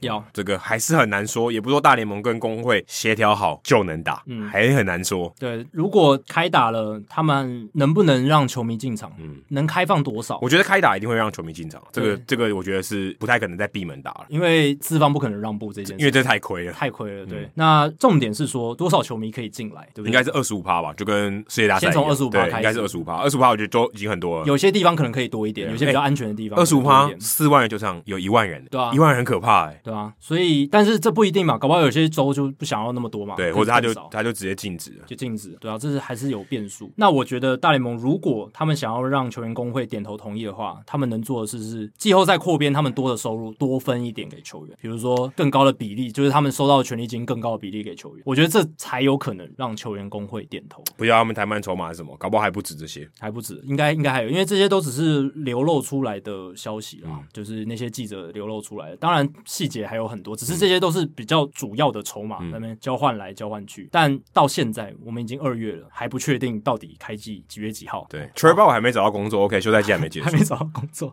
我还记得 Bryce Harper 两年前的时候是在也差不多2月才对签也约，对也差不多很晚很晚才签约，所以搞不好我们下一集或下下一集就会聊到 t r e v o r 对啊，所以还有一个变数是说，为什么球员工会不愿意让步？是因为大部分的球员他们今年都是以二月二十七号春训开打这个日期，还有可能三月底的那个正常的开赛日期作为他们训练的时程安排。对，所以你如果要跟动这个的话，你要给我们试出更多的善意，我们才会球员方才会去接可受。这个是比较站在球员方的对角度这看，是从球员方的角度来看看谁的这个 bargain power 大。其实我们我们的局外人看，我觉得有点雾里看花。其实你很难知道说到底是联盟需要球员，还是球员需要联盟啊。这个角力哦，你看去年这样子搞的这样子，代表其实两边势力差不多嘛。对。不然怎么僵持这么久？力不然量一方都一样大不然一方一方都把阿丘巴就对直接压下去了。对，然后到球季开始之后，还在那边滚动式的一直调整， 对啊这是最荒谬的事情。对啊所以我觉得今年如果真的搞不定的话，照我觉得不可能完全都照原本的劳资协议，他们可能还是会做一些规则上的修正，因为还是有疫情嘛，对啊所以我觉得还是有可能会出现滚动式调整的情况。还是有可能，中华职棒领先 全球美国之棒群起效尤，哦，对，还有押韵呢。有押韵。好，接下来进行冷知识解答哦。那刚才我们提到的是 Adam Wainwright 跟亚列莫利娜，他们生涯在例行赛先发的场次两百七十四场，一起合作搭档这样子，史上第六多，史上第六多。我还有还有五个五个组合比他多还哎有五个组合比较多，那接下来就来揭晓。刚才 Adam 是猜 Messina 跟，Posada 还有 Posey 跟 Bongarner，哎、他们都不在前五名里面，对，而且哦 b a n g a r n e r 跟 Posey 有在榜上哦，是在第二十名，哇，这么远哦，两百二十六场，哦诶其实蛮多。但是因为邦加尔他在一九年的时候就离开了，一九年结束之后就离开了，哦对吧？所以有点可惜，不然他们其实还是有可以继续累积。但他们从二零一零年合作到二零一九年，也是十年。很久啊，很。久，算是蛮前面的。那前五名是谁？第五名是 Red Ruffin 跟 Bill Dickey，这是洋基队比较早期的一这个很组合，早期，很早期。他们是从一九三零年到一九四六年，嗯合理合理十七、年的时间合作了两百八十二场， ，OK，很多。这第一名吗？第五，第哦五，第五名我从后面开始讲，然后再来第四名，Don Drysdale 跟 John Roseboro， ，OK，就是一九五七年到一九六七年十一年的时间。那 Drysdale 也是很耐投的投也手哎是，那一头的，然后常常一年先发的场次非常夸张的那种，所以他跟 Roseboro 合作两百八十三场先发。再来第三名 Ray Faber，还有 Ray Shaw，一个是 Red，然后一个是 Ray，然后这两位球员他们是一九一四年到一九二六年。这个这个更太早太早以前了。那个年代真的是先发投手出赛的场次更多了，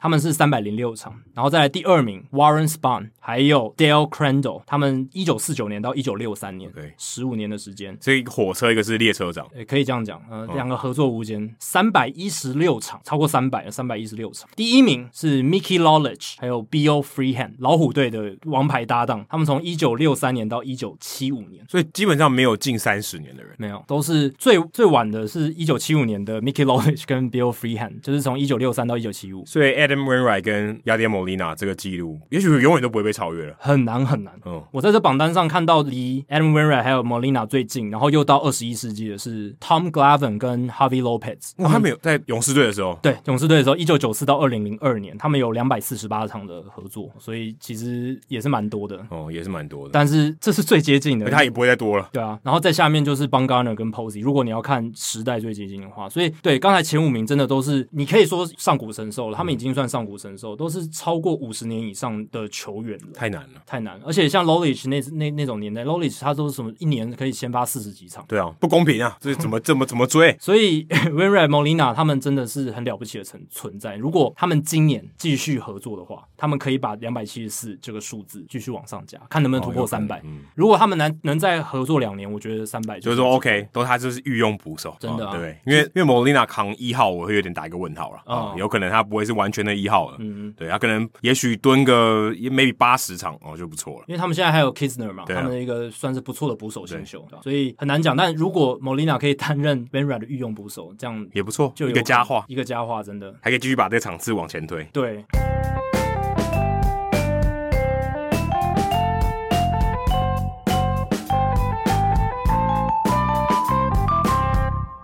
好，接下来进行本周的人物我来讲单元。Adam 这个礼拜要介绍什么人物呢？哎、这应该是我有史以来人物来讲里面唯一一次讲到两个人一起的、哦，应该是唯一一次哦。应该没有。你之前有时候会提到另一个人，然后再带到主人物对，但你但这是次是两个一样重哎要。一个组合嗯啊， 在什么无印良品啊， 一个组合。那这一集我们聊到 Hank Aaron 嘛对，那我不晓得大家听众朋友想到 Hank Aaron 的时候，你脑袋里面浮现的第一个画面是什么？是他退休以后，然后出现在公开场合呢，还是他打出全垒打的时候，然后从那个中外野看过去，他看着球出去的那个画面？我想到的是他在绕二垒的时候，有两个白人去拍他，对，哦，而且那个那个画面，如果你不仔细看 Hank Aaron 的表情哦，你以为那两个人是刺客，哎、你以为那两个人是要对他不利，因为他们嗯冲的很快啊，哎跑得很激动啊，哎、你如果看照片的话，感觉更奇怪，因为照片没有办法有前因后果嘛。而且那个年代是球迷还可以冲进场内的年代，哎、现在其实也是不行啊，只是当然不行只对是比较方便一点点而已。那个时候还冲了进去，现在基本上很难了。现在也有啊，也是有，只是你画面中不会看到对。但是而且而且你可能很快被扑倒了、啊。嗯，那当时呢，他轰出七百一十五轰的时候，就有两名的这个球迷哦，从一垒侧冲进了场内。而且是白人球迷，哎、白人球迷，那时候你，我想报道里面有提到说，其实当下没有人知道那两个球迷是恶意还是善意的。对，要冲上去干嘛？对，因为你知道，我们刚才不是讲到有狙击手嘛，哇，对啊他如果拿个刀子，我让你回不了本垒，而且那么多死亡威胁的信，对我让你回不了本垒， 是他就没办法拿对出啊七百一十五支安对全啊，垒对啊，嗯打。对啊，所以听起来是合理的哈、这个揣测如果是电影，可能最后一幕、最后一个场景，可能是蛮合理的哦，蛮、可怕的。嗯就如果你真的是无所不用其极想去阻止的话，对，而且在有狙击手威胁或者是有死亡威胁的信件的情况下，真的很难不让人去联想，但事实上呢，大家都想太多，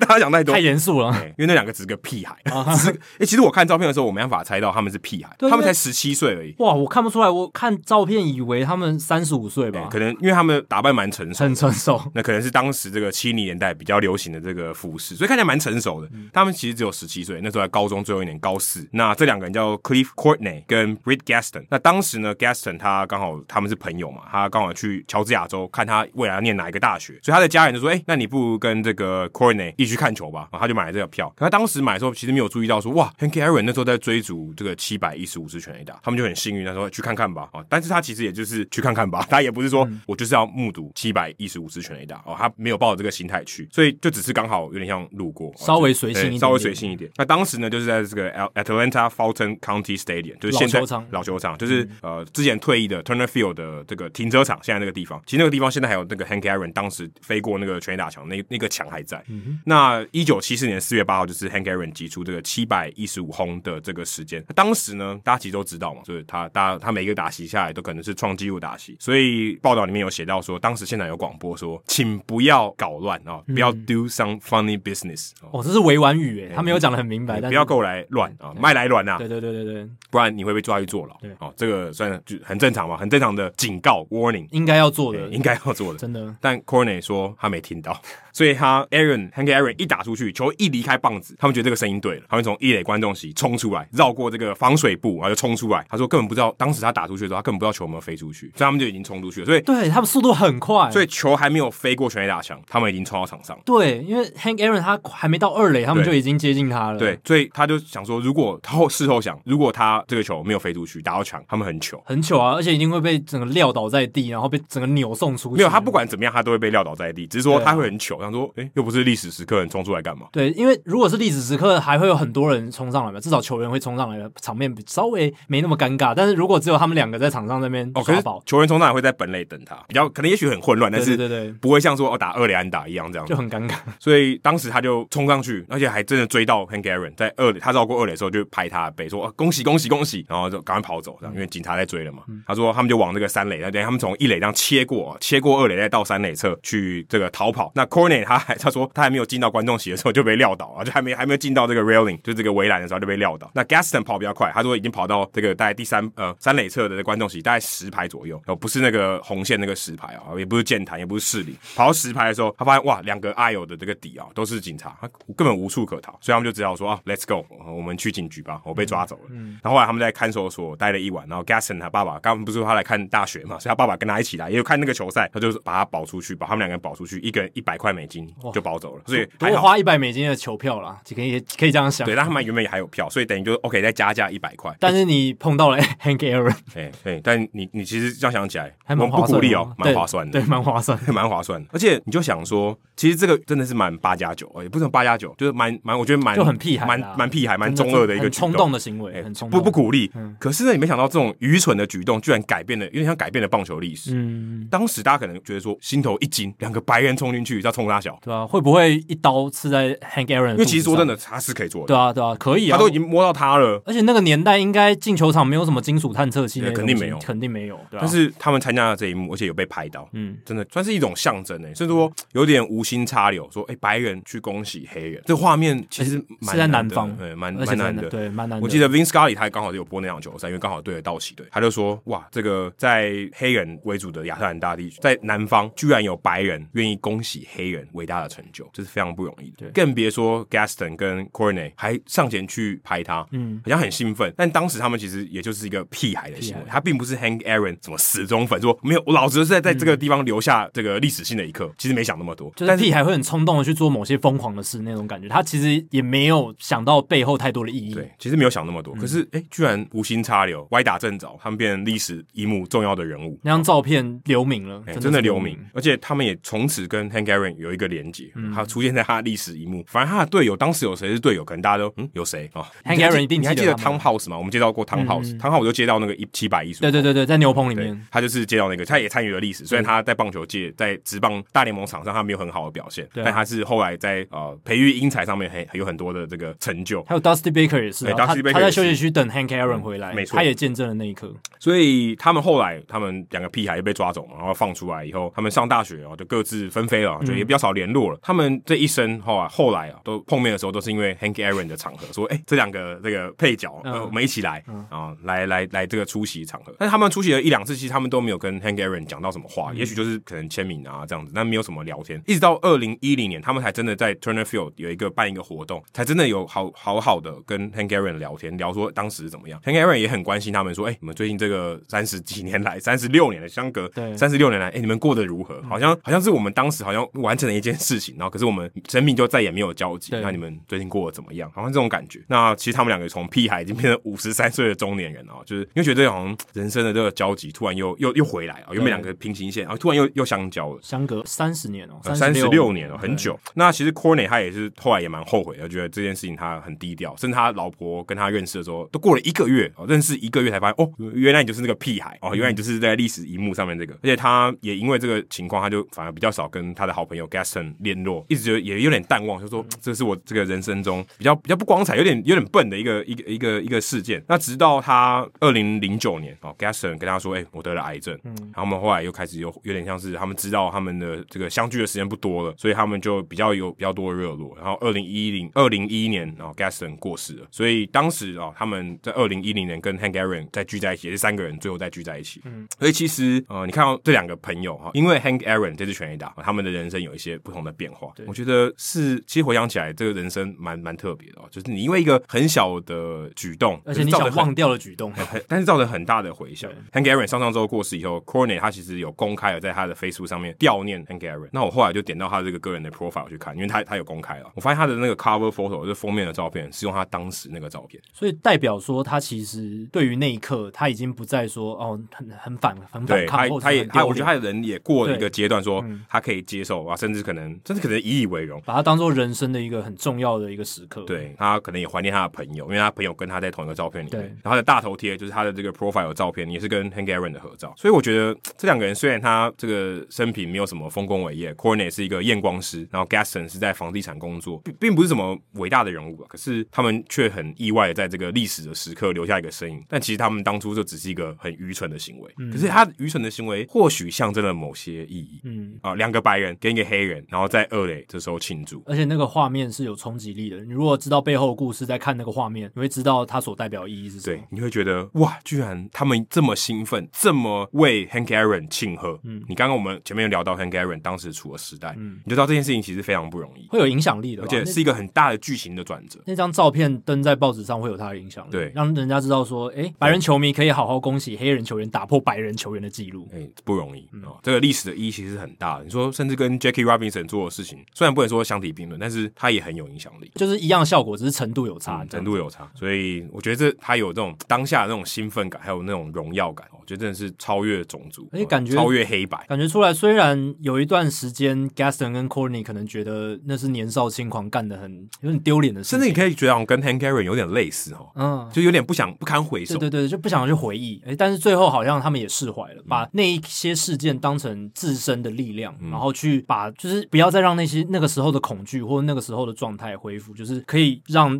接下来的社会变得更好，让这个世界变得更好，这样嗯他子的感觉。其实就做了一件当时看起来愚蠢，可现在看起来长远来看是蛮对的一件事情。很长远的影响力，至少我们现在在这边就在聊这件事情，我想我们可能是全台湾唯一一个中文媒体聊到这两个人的。应该太冷门了绝对是不用不用应该就绝对是绝对是。好，接下来数据单元，我们再继续聊一下其他的签约。对，就是有一些有趣的东西啊，就是跟过去这两个礼拜签约球员有关的一些有趣的数据，像 John Lester，他不是跟国民签下一年约嘛，一年五百万美金。那有一个很有趣的地方是，不知道大家有没有注意到，他在小熊队还有红袜队的胜率、防御率都一模一样。他在红袜队待了九年，他一百一十胜六十三败，胜率是六成三六。他在小熊待了六年，七十七胜四十四败，也是六成三六的胜率。两队他的防御率都是三点六四，他在红袜三点六四，小熊也是三点六四，太稳定了、哦，很稳定。这就是这个代表就是稳定两个字啊，其实没有什么好说，就是两个字稳定。虽然中间夹了一年在运动家队嘛，他那时候被交易到运动家，然后打了半个球季，可是他后来跟小熊签了那张合约，可以说是非常的值回票价，签的非常好的一张约，帮他们拿到了冠军，而且后面几年老实讲也投的蛮好的，这个稳定性很够。那他目前大联盟生涯的这个 WAR 值四十五，所以嗯，当然离名人堂还有一段距离。可是如果他接下来几年有回春的态势，再投个三四年，搞不好有机会可以擦到边，说不定。嗯只是这几年他的伤势还有他的这个稳定性，跟一六一七年那时候又有点差了，所以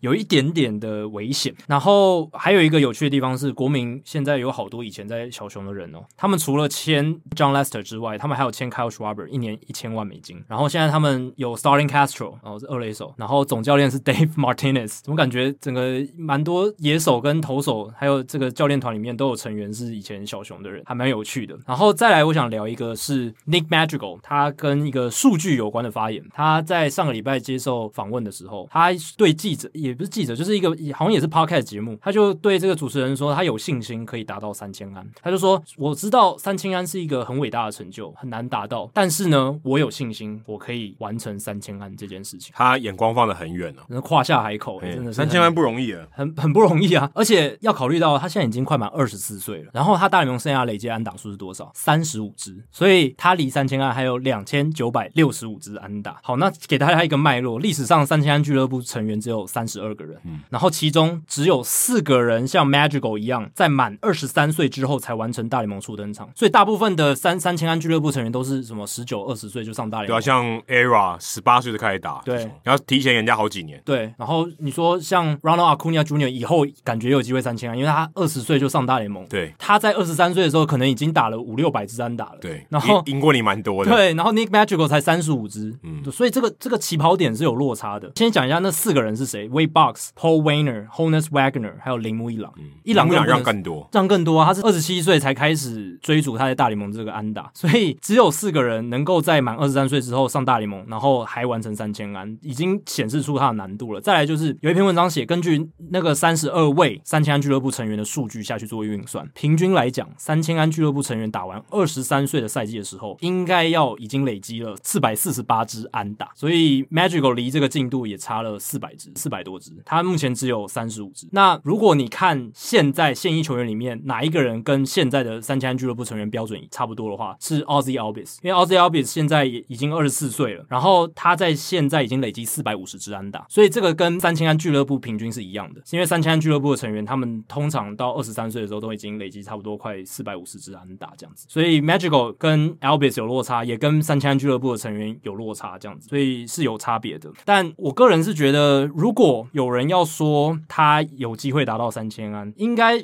目前大联盟在 Magical 这个年纪的，应该就只有他可以这样子讲，因为他的打击形态实在太特别了，他就是安尤其在这个年打啊代，就对是安打型的打者。对他几乎没有什么长打，但是他就是可以有各用各式各样的方法哦来敲出安打，先得打出十个健康的赛季，我觉得再来讲这句话可能比较保险一点。比较实际一点啦。老实先讲先确认你能不能稳定出赛吧。对啊，对因为他去年在白袜队才出赛二十九场，本来对啊他还可以出赛更多，只是他受伤。对啊，如果你连健康都搞不定了， 健康是基本的，你没有健康就是零哎。对啊，但至少他在二十九场初赛里面，他打局率确实蛮高的，三成四。嗯，哦，如果他能够至少剩下前十年都维持在可能三成到三成四的打击率，哦，那累积的速度会很快。也要累积个十几年，也不是盖的好不好？那个那代表说他是一个超级球所星以，十五季每季都要打两百安，两百安有多少人？两百安很少人哎。很少人啊。而且铃木一朗为什么能够二十七岁打到大联盟，然后还能够累积三千安，是因为他生涯在大联盟前十年都打两百安，对啊，前十年都打两百安这。很难啊，我记得好像应该只有他是这样子吧，就是剩下前十年都两百安的，应该只有零。应该应该只有铃木一朗。对，所以 Nick Magical 他当然这句话说的有点夸张，但是他确实也是一个特别的球员，他三振率不超过百分之五，他在小联盟的三振率不超过百分之五，然后上大联盟之后三振率还是维持的非常低，百分之六点四，然后保送也不多，他保送率大联盟保送率百分之三点七，而且在小联盟也保送率也从来没有超过百分之十，所以代表说他很大部分的打席都会是把球打进场内的状态，而且他的挥棒落空率超低，他去年在大联盟是百分之三点三，大联盟平均是百分之十一点三，所以他比一般大联盟平均选手的挥棒落空率哦少了八个百分点，而且他的击球率 contact rate 百分之九十二点四，大联盟平均是百分之七十五点三，所以基本上他出棒有大概九成的机会都会打到球，就是这是一个非常非常厉害的数数字。当然不代表说你能把球打进场内就一定有好的结果，有可能滚地球刺杀或什么。可是你从他的打击率可以看得出来，他是可以哦把球打在他想要的地方，然后尽量制造出安打。现代的欢皮耶，王皮耶，或者你可以说有点像 Tony Green 的这种感觉，而且你会说哦，他的 BABIP 就是场内球安打率好像很高，是不是运气好的关系？但是其实是他这样子的打者才能够创造出很高的 BABIP、BABIP，不一定是他的运气关系，因为他真的可以把球，他的球棒控制能力太好，送人协调太好，所以他可以尽量把球控制在他想要打到的地方，这样子。所以不知道哎、就是可能要看咯，因为目前现在大联盟球员就是在至少在 FanGraph 上面的一些数据的预测，他预估 Magical 今年可以有两成九七的打击率，所以我就以这个为标准好了。如果算他每年可以有六百个打席，然后后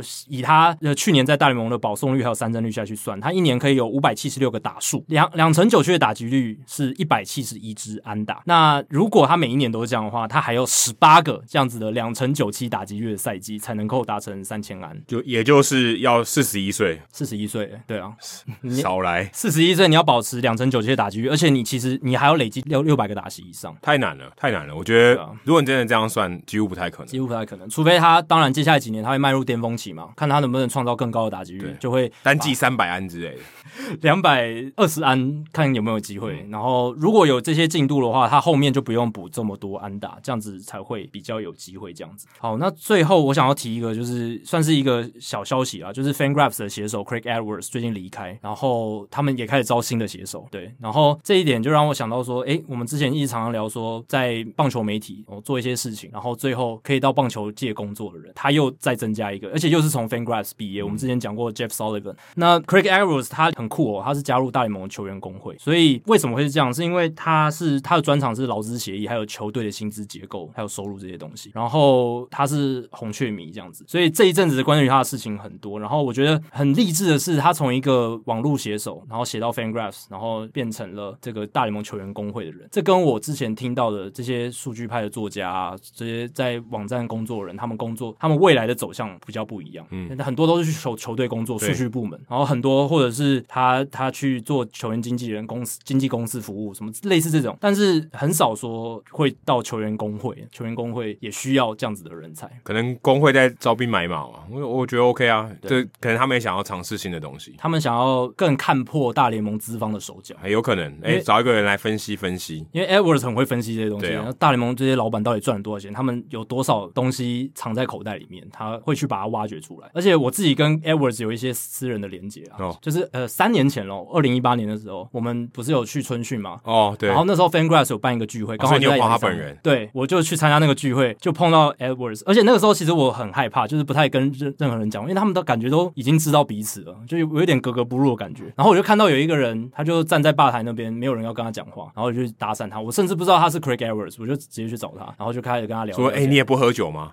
诶，他但他有喝诶，哦他他有喝酒。我们是在一个酒吧这样子，然后他就跟我聊，然后我才知道，诶，原来他是红雀迷，他非常喜欢红雀，然后就还聊了 Paul g o l d s m i t 他觉得 g o l d s m i t 之后表现会怎么样，然后然后聊了一些东西，我们聊了蛮久的，聊了可能有半个小时， OK，后来才换人，然后就全英文对话，全英文对话，我就对他留下了一个很深刻的印象，然后谢谢他愿意跟我一个看起来格格不入，然后不知道在干嘛的一个人聊天，对，因为我感觉是一个打入一个很可怕的世界，就是 FanGraphs，然后都是顶尖的数据派的写手作家什么 O 那些 OK 啊，OK 啊，OK 啦嗯。但我还访问过 John Morosi，对 OK 的啦。但相信你也有类似那种感觉吧，就是觉得啊、哇，这个平常我只能在媒体上看到的大记者，对，然后现在在你面前跟他聊天，哦我现在已经见怪不怪，对已经见怪不怪哦了，OK，司空见惯了。对，但那时候就对他留下一点印象，然后看到他最近要离开的消息，也是蛮恭喜他的，因为感觉能到球员工会工作也是一种荣耀，蛮特别的经验。而且大联盟球员工会是哎一个搞不好很他这强样的工会搞，不好他继续爬上去变球员工会主席，哇，那就厉害喽！那